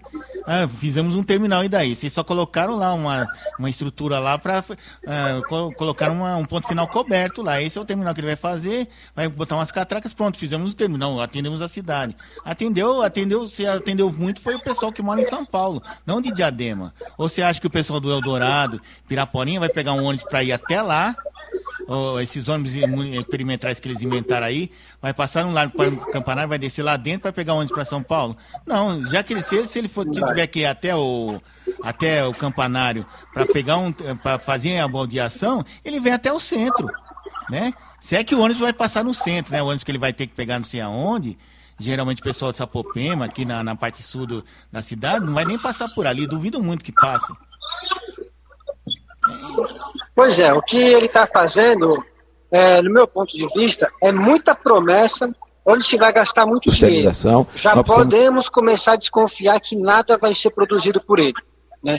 Ele recentemente é, colocou 10 ônibus novos, segundo ele, para rodar no município de Diadema. Mas ele esqueceu de falar, né? Ele esqueceu de falar que ele tirou nove por condições que estavam ruins, sei lá o quê, mas vendeu como se tivesse 10 novos ônibus rodando em Diadema. Isso foi denunciado pelo Cabo Anjo. E segundo consta, algumas pessoas estão falando que não, nem são ônibus zeros, né? Zero quilômetro. Então isso é, é, é já dá para perceber atuar. Ele está fazendo um monte de ações, ele vai conseguir dinheiro para tudo isso, para saúde, para cultura e para o transporte com esses, dois, com esses dois terminais? Não vai, vai esperar os 600 milhões do governo, do governo federal? Nada, tá, já está começando a, a ficar é, é, suspeito, filho. Acorda, é muita promessa para quem chegou agora e falou que a cidade está desorganizada financeiramente e que nem nota para empréstimo tem. E olha, é, pô, não é possível que o cara que está ouvindo ele agora não fala, meu Deus, mas esse cara é um salvador da pátria, vai fazer tudo isso, em quatro anos ele vai conseguir fazer tudo isso mesmo que ele está vendendo? Não, está jogando um monte de coisa, dez, dez promessas para conseguir atingir uma e depois jogar o resto na culpa de quem? Do Estado, que não fez o acordo com ele com a Metra, para poder tirar a catraca, o governo federal, que não repassou o dia de 600 milhões porque algum, vai dar algum problema, que pode ser até questão política, que seria um erro de fato, porque é petista, porque é PT, entendeu? Então, assim, é, é muita promessa. Então, assim, só por aí, gente, já dá para entender que esse cara não, não quer saber da cidade, está mentindo, está vindo contar a história de novo. E vai deixar outras empresas, outros, outras faturas aí, não só se caso ele for reeleito, mas para depois. Né? Porque nós estamos falando só de empréstimo aí para a urbanização da cidade, né, de 600 milhões, é um prazo de 10 anos. Isso se ele não for reeleito, outro já pega. Se ele for, são oito anos. E se conseguir. É muita promessa para um ano para quem está numa pandemia, para quem está falando de desorganização financeira, deixada pela gestão passada, né, Marco? Sabe o que eu estou achando, Elias? É, eu não sei para para qual ministério vai essa, esse, essa, essa proposta aí, né, de mobilidade urbana, mas se cair num certo ministério, num certo Tarcísio de Freitas, e se eles forem tão sérios como a gente acha que eles são, eles vão olhar o projeto, vão começar a olhar assim, e mesmo não conhecendo a cidade de Diadema, eles vão chegar e falar, amigo, faz essa bagaça aqui que não vai rolar não, meu. Vocês querem gastar 600 milhões num negócio totalmente inviável? Qual é a lógica disso tudo aqui? Vai criar dois sistemas de transportes coletivos aqui, um não conversa com o outro ao menos? Os caras vão começar a olhar e falar, hum, Vai rolar não, não vamos liberar esse dinheiro não. Não vai rolar. Ele eu, quer eu fazer, isso, ele viu? quer fazer, ele quer fazer em quatro anos o que não deu para fazer em 62 anos e só dele foi três mandatos, mais dois do mais um, dois do Gilson e um do José Augusto. Então estamos falando de quase sete mandatos do PT na cidade. Porra, os caras não fizeram. Sete mandatos dá quanto aí, Marcão? É, 28 anos? É, 7 vezes 4, 28. Isso daí, 7 vezes 4, 28. Porra, metade da, da idade de Diadema, pô. É verdade. Aí o cara tá falando que. Metade, é, o cara, o cara quer falar de. O que quer resolver tudo agora numa tacada só e mandar um projeto para depois falar, ó, o governo federal não aceitou, são incompetentes, nosso projeto estava certinho. Aí começa aquela narrativa, eles são isso, são aquilo outro. É isso que vai acontecer. Porque ele já vendeu um produto, é aquela história, vendeu o ovo já dentro da galinha ainda, né? Para não falar outra coisa. E aí, para depois chegar lá na frente e falar, ó, a gente fez nossa parte. Só que por questões políticas, ideológicas, caramba, quatro, eles não repassam dinheiro. Né? Mas quando chegar lá, vai ver que o cara quer arrumar a vida dele por conta de promessa eleitoral, né? quer fazer campanha eleitoral com o dinheiro do, do governo federal. Né? Agora, se tiver certo eles liberarem, tudo bem, é bom para a cidade. Eu não quero que não venha o dinheiro que não faça. Né? E ainda tem o risco de vir e ter um monte de problema no meio do caminho. Né? Ah, perfeito. Então vamos continuar ouvindo aqui a coletiva aqui, um minutinho só. Vamos. Até parei aqui porque é brincadeira, né? Tanta coisa que a gente ouve aqui, a gente fica é, revoltado, né? Não deveria, mas fica, porque realmente. É, sabe, vamos ouvir aqui, vai, vamos ouvir. também até com a respeito a melhor os direitos trabalhistas, a ter é, é, essa questão dos, dos, entregadores, né? A gente vai desenvolver junto, inclusive, com é, os entregadores, ouvir os entregadores como é que vai funcionar e tal, para deixar o tá dinheiro aqui na cidade, né? Mas é dia 9 já. Oh. Gente, esse final de ano, todo dia tem uma coisa muito bacana. Fica de olho aí nas redes da prefeitura e do Felipe, que ó, tem bastante coisa mesmo. Amanhã mesmo é o lançamento do nosso bairro melhor, né? Isso mesmo. Então, eu acho que esse é um caminho da gente investir na, eh, na tecnologia e, e fazer com que os recursos fiquem aqui na cidade. Uma outra coisa que eu queria destacar, viu, Mata, que é, eu acho que faltou aqui na minha, na minha apresentação inicial, um avanço, e tem a ver com a questão também que o Carlos Carvalho colocou, de a cidade estar tá mais preparada e ser mais amigável para os investimentos, ter uma infraestrutura mais adequada, de logística, de mobilidade. Né? Que é a questão do nosso plano de mobilidade, que há oito anos nós estamos devendo, fizemos, aprovamos na Câmara, né, grandes avanços, inclusive nessa área né, de participação popular, tá falando... uh, o Conselho Popular de ele está falando plano de mobilidade, vamos ouvir é aí. É todo esse conjunto de ações que estimula a participação do cidadão, das entidades. Nós recompusemos todos os conselhos, o Conselho da Pessoa com Deficiência, o Conselho do Idoso, o Conselho de Promoção da Igualdade Racial, né, que compõem e fiscaliza, incentiva e aperfeiçoa nossas políticas públicas. Né? Então, nós vamos ter um plano de é, melhorar muito o viário da cidade. Né? A imigrantes, o nosso foco é o seguinte, nós estamos. Primeiro, segundo mês eu já fiz uma reunião com a Ecovias. Né? Porque é o seguinte, e estamos agora aguardando a retomada, o governo do estado fechou agora o um novo plano de de concessão para Ecovias, e a partir de novembro, então agora nós, novembro, dezembro, nós estamos aguardando para fazer a conversa com a Artesp, é, de várias é, demandas, pleitos e propostas que nós temos para aperfeiçoar o nosso sistema viário e que tem uma interface, tem alguma interferência com a imigrantes. Por exemplo, os dois viadutos, né, exigir a iluminação de todo o conjunto da imigrantes, é, fazer marginais, garantir com que né, os acessos que nós temos ali sejam mantidos com mais segurança né, e com isso a cidade é, né, facilitar a integração, por exemplo, o viaduto ligando Casa Grande no Serraria, vai ter, vai ter uma repercussão enorme, tanto para fazer a, a, mobilização e a mobilidade e, o, e a, a, transferência de cargas e de, de, do transporte coletivo, do acesso de pedestres, né, a mesma ligação aqui da 7 de setembro com a Vila Nogueira, enfim, então, é, são ações né, que nós vamos estar agora também aperfeiçoando e fazendo, por isso a importância da recuperação do crédito. Né? Esse conjunto de ações, nós esperamos que a Ecovias ela possa compartilhar conosco um custo de pelo menos um desses viadutos. Né? Mas nós já sabemos que Diadema vai ter que ter a sua capacidade própria de realizar também. Nós não vamos receber né, não vamos receber da Ecovias e do Ardartesp, do governo do Estado, esses investimentos de mão beijada. Nós vamos ter uma contrapartida, nós vamos, portanto, a recuperação do crédito é fundamental para que a gente possa dotar a cidade né, de um sistema uh, de mobilidade urbana e com um conceito que tem a ver não, não, não, só com essa questão de, de, pensar na produção econômica, que é importante gerar emprego, mas pensar na cidade para o cidadão, para o pedestre, para a criança, para o jovem, para o adulto. Né? Daí é esse conflito que acho que nós vamos assumir de forma muito é, humilde, ao mesmo tempo de forma muito é, com capacidade de poder dialogar com a cidade, né? de que, olha, tem espaços que nós vamos ter que recuperar, tirar do automóvel e devolver para o pedestre. Tem espaço que nós vamos ter que tirar do automóvel e dar para a bicicleta. E tem espaço que nós vamos tirar para o automóvel para o final de semana ser a rua da gente, para que as crianças possam ter o espaço para poder curtir a cidade. Então, são ações como essa e que nós vamos debater. Né, tá, domingo nós vamos entregar a primeira ciclofaixa permanente da cidade, na Ulisses Guimarães. Né? Isso já está dando uma polêmicazinha lá. Ai, meu Deus, para, para que vai dar polêmica, hein, Elias? Já, já, já vão inventar a história de ciclofaixa de novo. Daqui a pouco vão querer fazer uma ciclofaixa ligando aqui até a Paulista, né?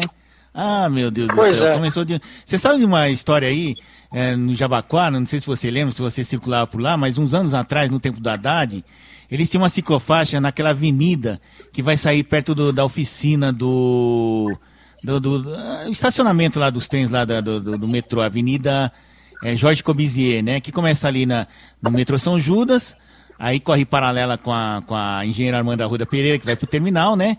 Entra à direita e vai saindo, vai sair lá embaixo, quase na Vila Santa Catarina. Aí eles fizeram uma ciclofaixa. Só que aquela ciclofaixa lá, sabe o que eles fizeram? A ciclofaixa acompanhava o canteiro central e sabe onde terminava? Na porta da delegacia. Aí o cara chegava lá, ué, cadê o resto da ciclofaixa? Não tem. Por que não tem? Ah, porque eu não sei. É para ir até a delegacia. Se você quiser depois, tem que ir no meio do trânsito.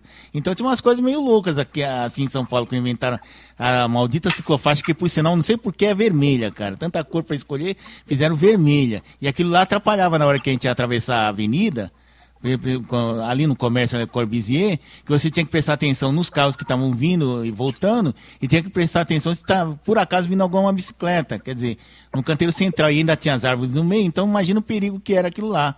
Então toda hora devia ter pelo menos um incidente lá com algum pedestre, alguma coisa assim. Ele está querendo implantar aqui em Diadema para o pessoal andar de bicicleta como se Diadema fosse a Baixada Fluminense, que é tudo plano, bonitinho, certinho, né? Mas assim, será que alguém vai andar de bicicleta daqui, subir a Avenida Conceição de, de bicicleta, Elias? Ou se não subir daqui até a, a, a Kennedy, até a divisa ali?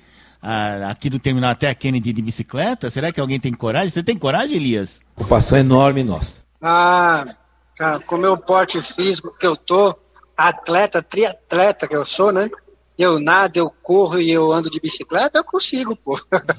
Agora eu vou te falar, por que que é vermelho? Por conta do PT. Foi o que o Orlando Morando fez em São Bernardo.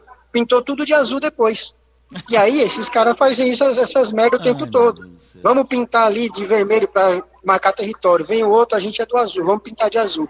Vai ganhar o Partido Verde, vai pintar de verde. É a desgrama desses políticos, que é assim. Agora, se o Felipe tiver com essa com esse pique de reunião, de conseguir fazer concessões, né, de, de conseguir fazer parcerias. Então ele falou de três viadutos, marginal, é, é, acesso com segurança, né, isso na, no Casa Grande, no Serraria, que mais? Eu anotando aqui, não deu tempo, né, mas precisa recuperar crédito.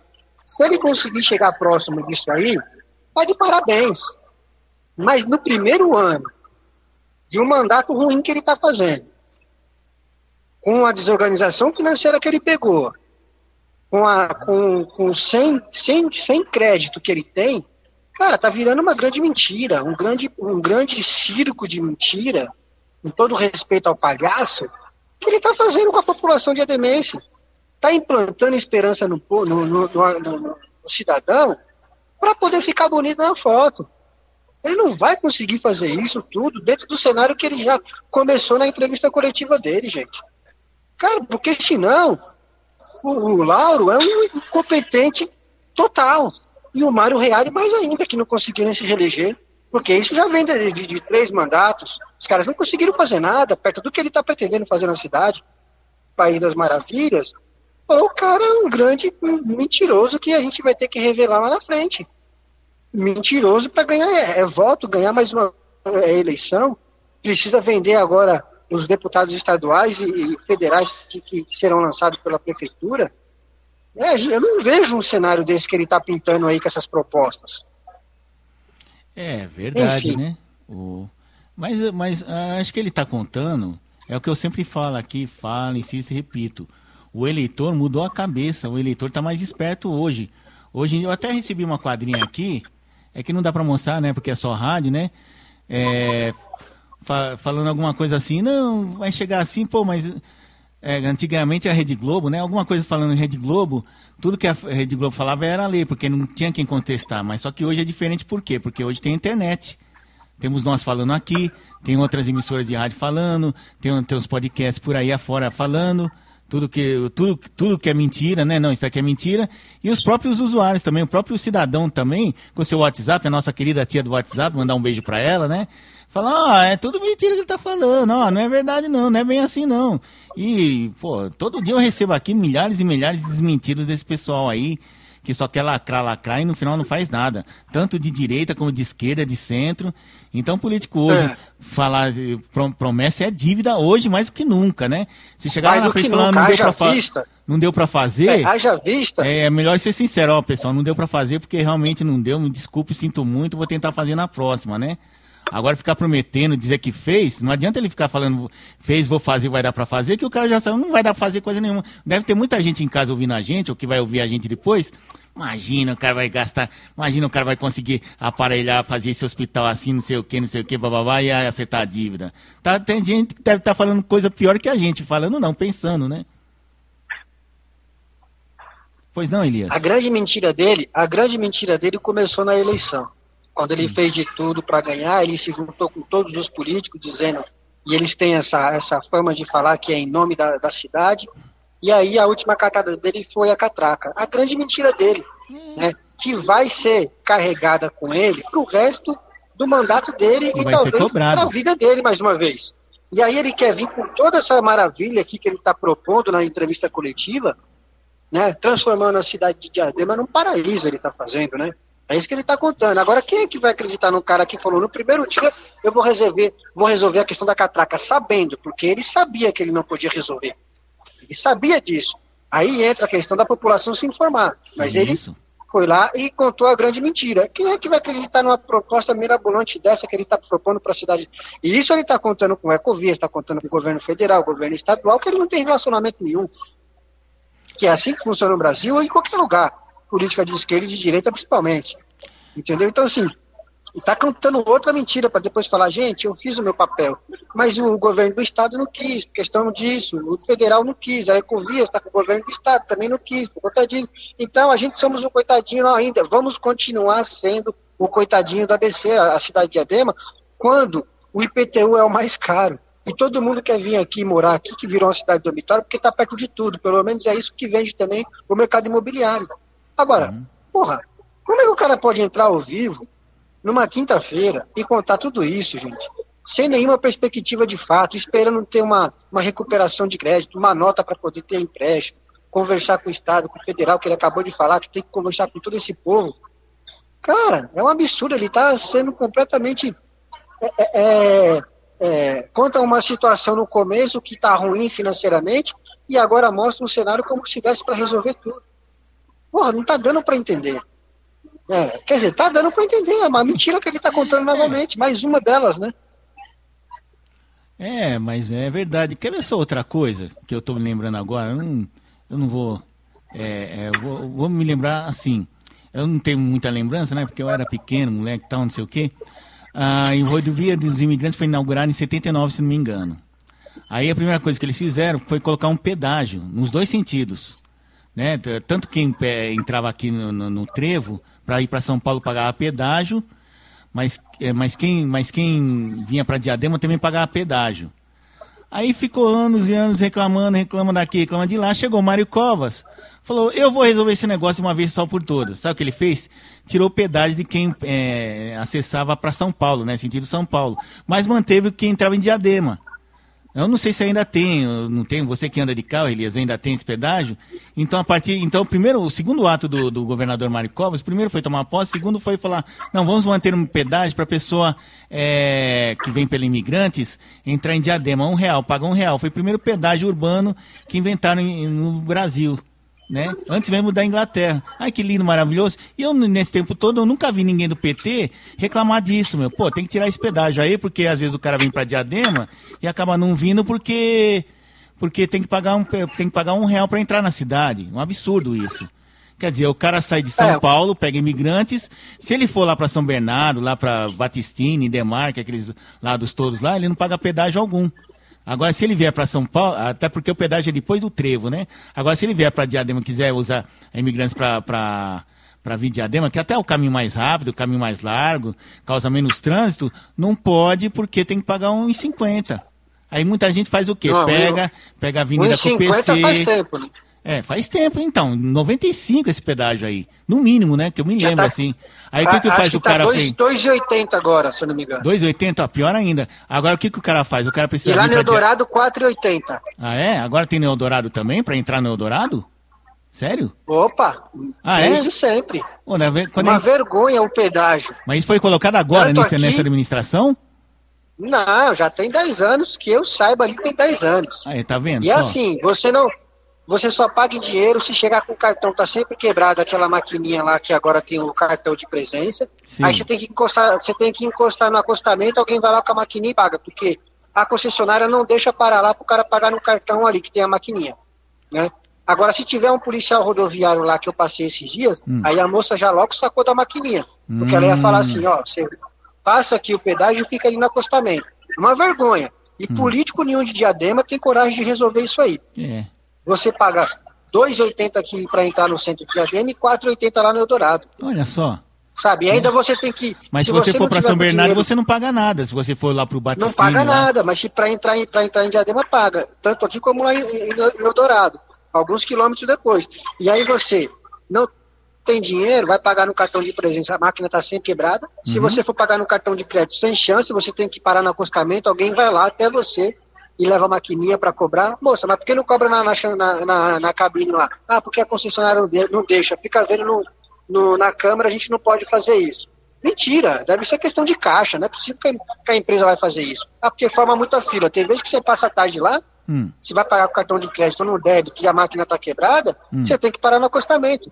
Arriscado é tomar uma multa, porque você está lá no acostamento. então, tá... assim, Exato. um absurdo da concessionária, vereador nenhum fala nada, eu quero ver vereador mexer nisso aí. Falar, ó, não, ó, vocês estão aí recebendo para entrar em Diadema, por que, que não faz isso sobre nada? Agora, se vai ter um serviço assim, que esteja um serviço de verdade. Né? Mas só que uhum. Diadema é calada, surdo e muda, não acontece nada. Mas, Marcão, já esquecemos da coletiva do ano. Ah, vamos voltar lá para ouvir, continuar ouvindo. Agora está fazendo pergunta no papelzinho, né? A pessoa faz a pergunta, escreve no papel, ela lê, e aí ela dá uma risadinha, ela, se ela achar conveniente, ela pergunta. Bom, vamos lá. né? Essa questão de usar máscara, Ei, né? De cara, medição de temperatura e tudo mais. É, tanto é que o, pa, o Parque do Passo vai estar fechado para essa atividade. É, vamos entregar duas, dois, mil, dois mil títulos de propriedade né, pelo, pelo programa Regulariza Diadema e também em parceria com o Estado de São Paulo, que é na Sanco e na Nova Conquista. Então, muito, muito, muito bacana isso. Vamos ter o encerramento dos Jogos da Primavera. Estou tudo de cabeça, viu, gente? Se eu esquecer alguma coisa, alguém grita aí. O encerramento dos Jogos da Primavera, que vai ser no, na Praça Lauro Michels que vai ter uma competição de skate, aí vai ter o um encerramento e um show lá também pro pessoal.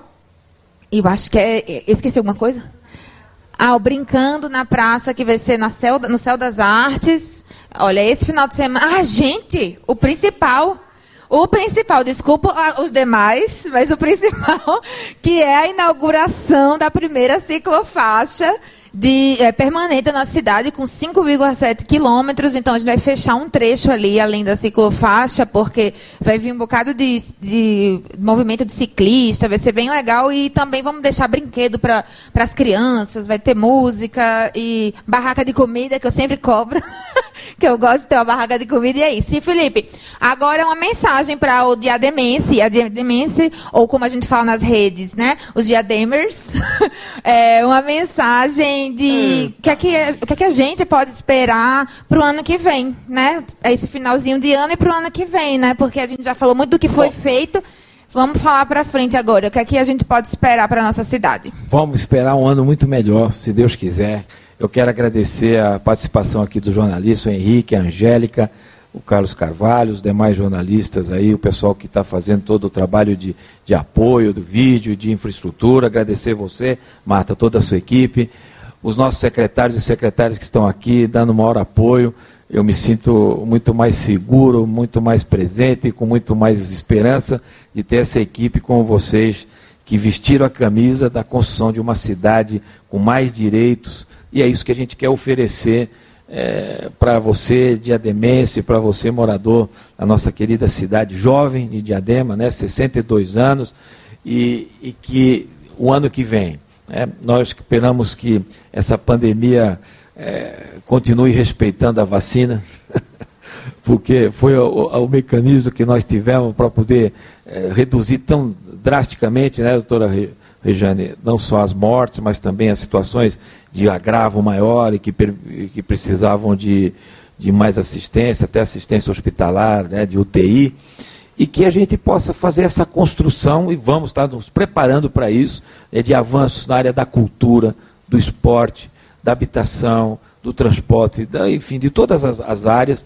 gerando oportunidades aqui na nossa cidade. Que ela volte a ser uma cidade que, como já foi, né, eu tenho uma lembrança aqui que, que para mim vai ser um norte, vai ser uma busca, vai ser um compromisso de estar tá sempre olhando para isso. Uma cidade que, que gerou, teve um ano cresceu 13%, em um ano, só num ano gerou 10 mil empregos.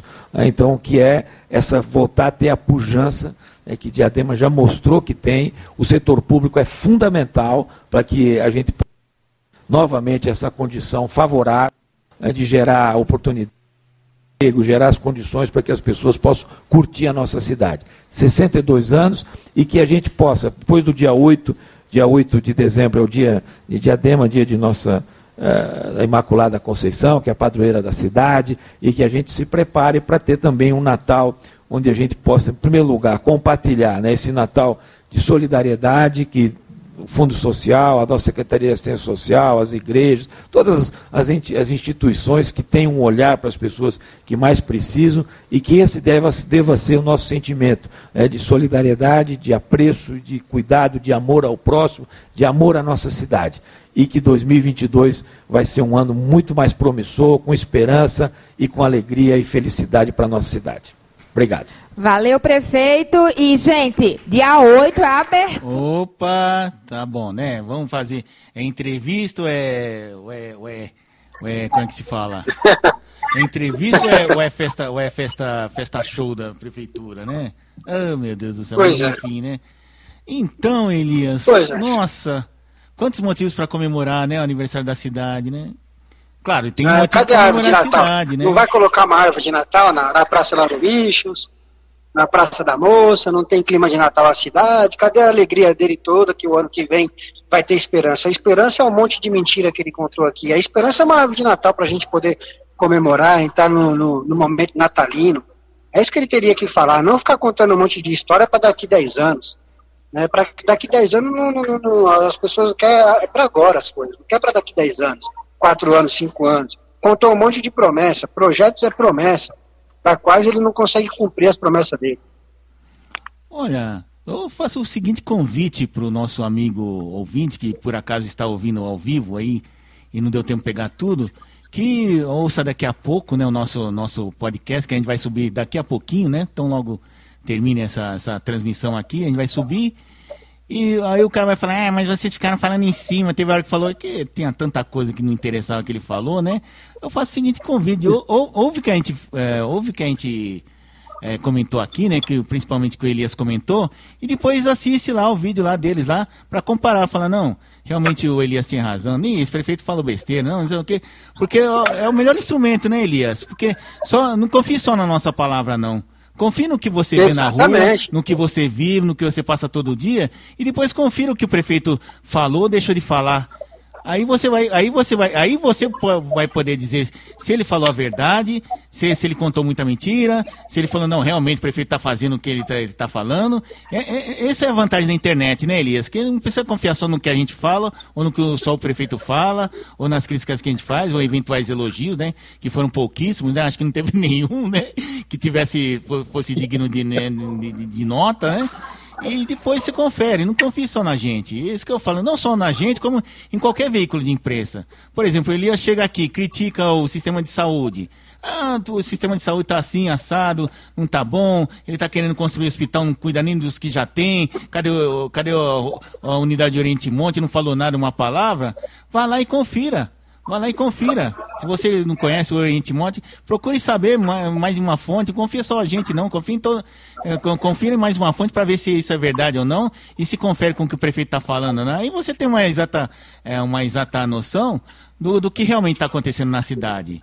Agora, agora eu vou falar em nome, meu nome, nome de Elias. O que a gente está falando aqui é o que a gente está vendo, o que a gente está percebendo, o que a gente acompanha, como jornalista e como cidadão também, como morador, né?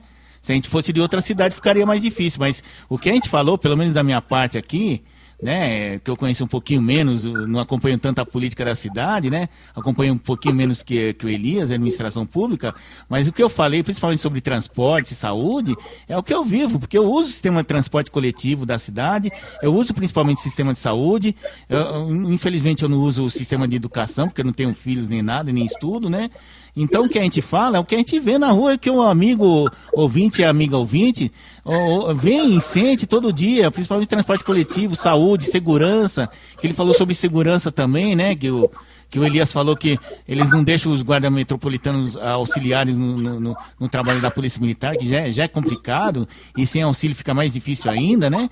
Então quero que você ouça o que ele falou, ouça o que a gente viu e, e tire a sua conclusão, né? Não fique só naquele, ó, o prefeito falou, fulano disse, rebateu, tal, né? Então, no final, você que vai, vai, você vai chegar ao veredito que nós aqui falamos muita. Pode ter, eventualmente, ter exagerado uma coisa ou outra, que eu acho meio difícil, mas o que a gente está falando é a expressão da verdade, porque a gente vive aqui esses problemas, né? Tal como a gente vive os problemas que todo brasileiro vive também, né? Não é isso, Elias? Exatamente, Marcão. Não precisa falar nada para encerrar. Eu quero meu, é, é, elogiar esse mecanismo que foi criado, que é a internet. Uhum. Eu estou aqui na padaria Sabor do Pão, estou entrando ao vivo pela Rádio ABC News, uhum. para a gente poder comentar, que foi uma coisa que a gente não esperava. Eu recebi aí a informação que ia entrar ao vivo às 14 para fazer esse balanço, uhum.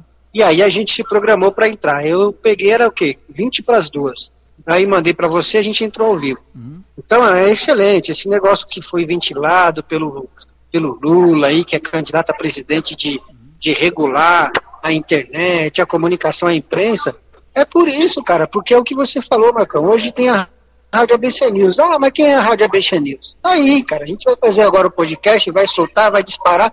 E você que ouvir, tá ouvindo o nosso lado, mas é comentário, é o que a gente tem, o norte do que a gente tem, porque a gente acompanha, porque a gente está em cima, toda vez acompanhando, fazendo matéria, tentando ter informações que a gente já não tem mais da prefeitura, entendeu? E você pode ir lá depois ver o, a, a live do, prefeito, e ver nos olhos dele lá através do YouTube, do Facebook, e sentir se ele está falando a verdade, ou se ele está mentindo mais uma vez, como ele fez com a Catraca, em, em época de eleição. Então, e aí você vai ver outros canais. Amanhã vai sair alguma matéria em algum jornal, ou ainda hoje, né? Então você tem vários canais para você tirar a sua conclusão. Se eu falei alguma besteira ou Marcão, se a gente falou alguma coisa errada, você vai tirar a conclusão na sua pesquisa. E tá aí. E, e se você achar que aí nos jornais, a imprensa não está te passando o suficiente, você tem os canais da prefeitura, do, dos órgãos é, é, é de, de, de públicos, da transparência, por exemplo, da prefeitura, que tem que passar informação para qualquer cidadão de Ademês. Só que a, a maioria, a, o cidadão comum não tem tempo para fazer isso. E aí a gente faz aqui dentro do que a gente recebe muitas vezes da prefeitura, então a gente tem que ir um pouco mais a fundo. E o que, que é esse a fundo? A gente acompanha a cidade já há algum tempo. Então a gente sabe quando não vai vingar determinados projetos. E esse do Felipe aqui são muitos projetos.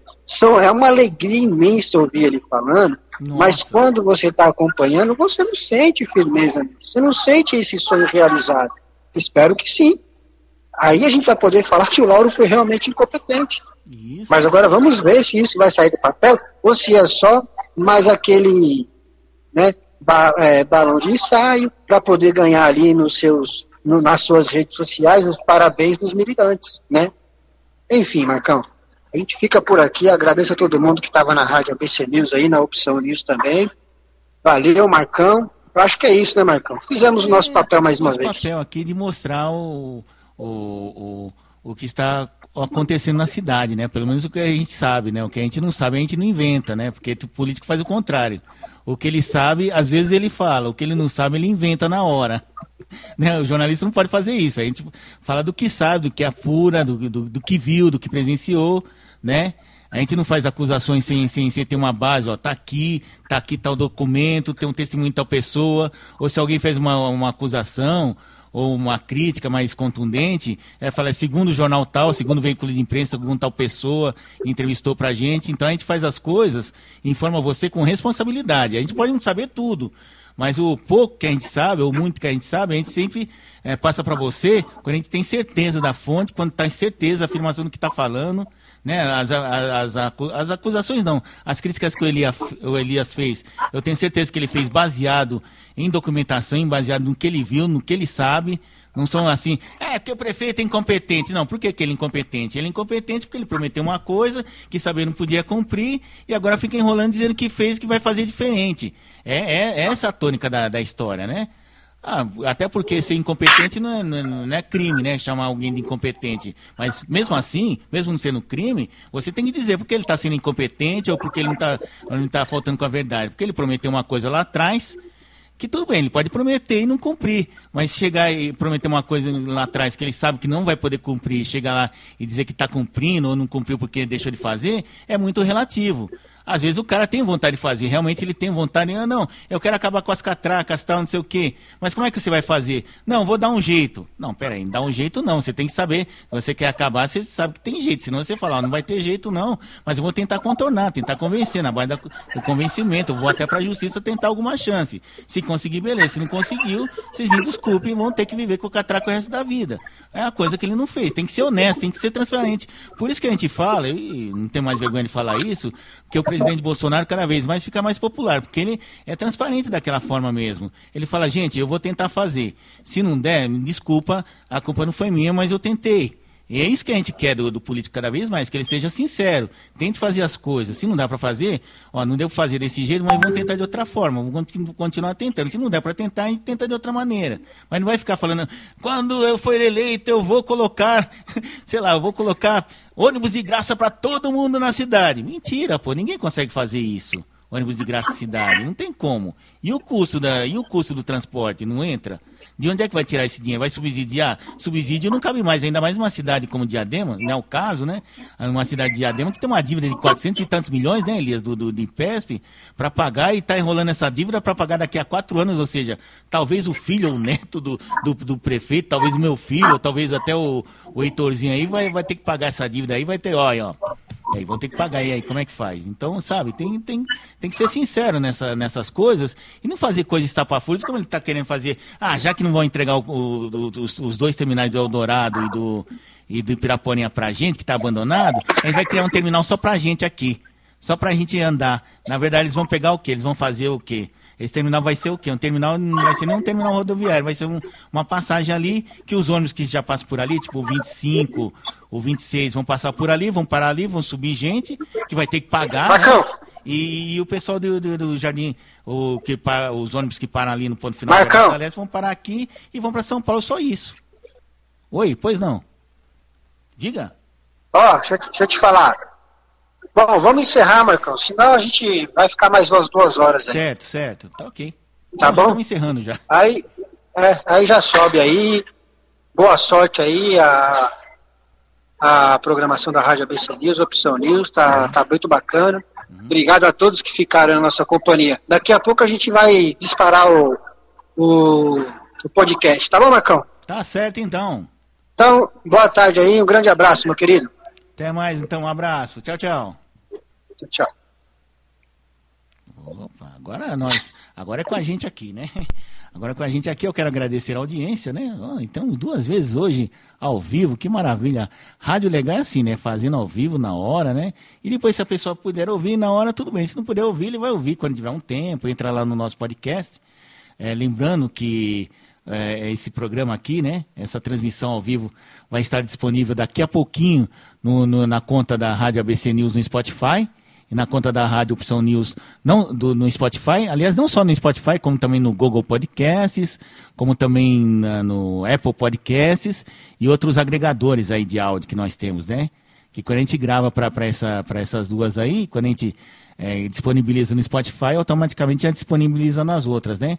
Então você procura lá na, no, no, no, no perfil da Rádio ABC News, perfil, conta, né? na Rádio ABC News, você procura esse programa, que logo daqui a um máximo uma hora vai estar disponível, né?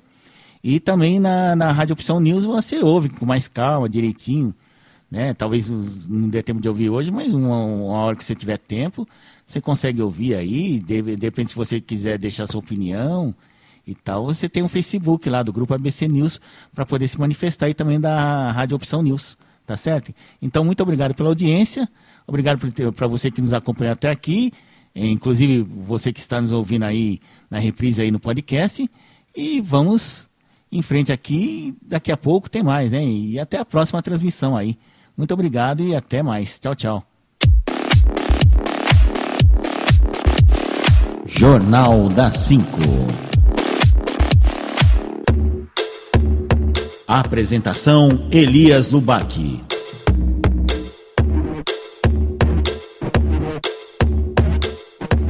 Opção News. Opção News. Opção News. A informação. A informação. A informação. Na, na, na, na, na, na, na, na, na, na, na, na medida certa.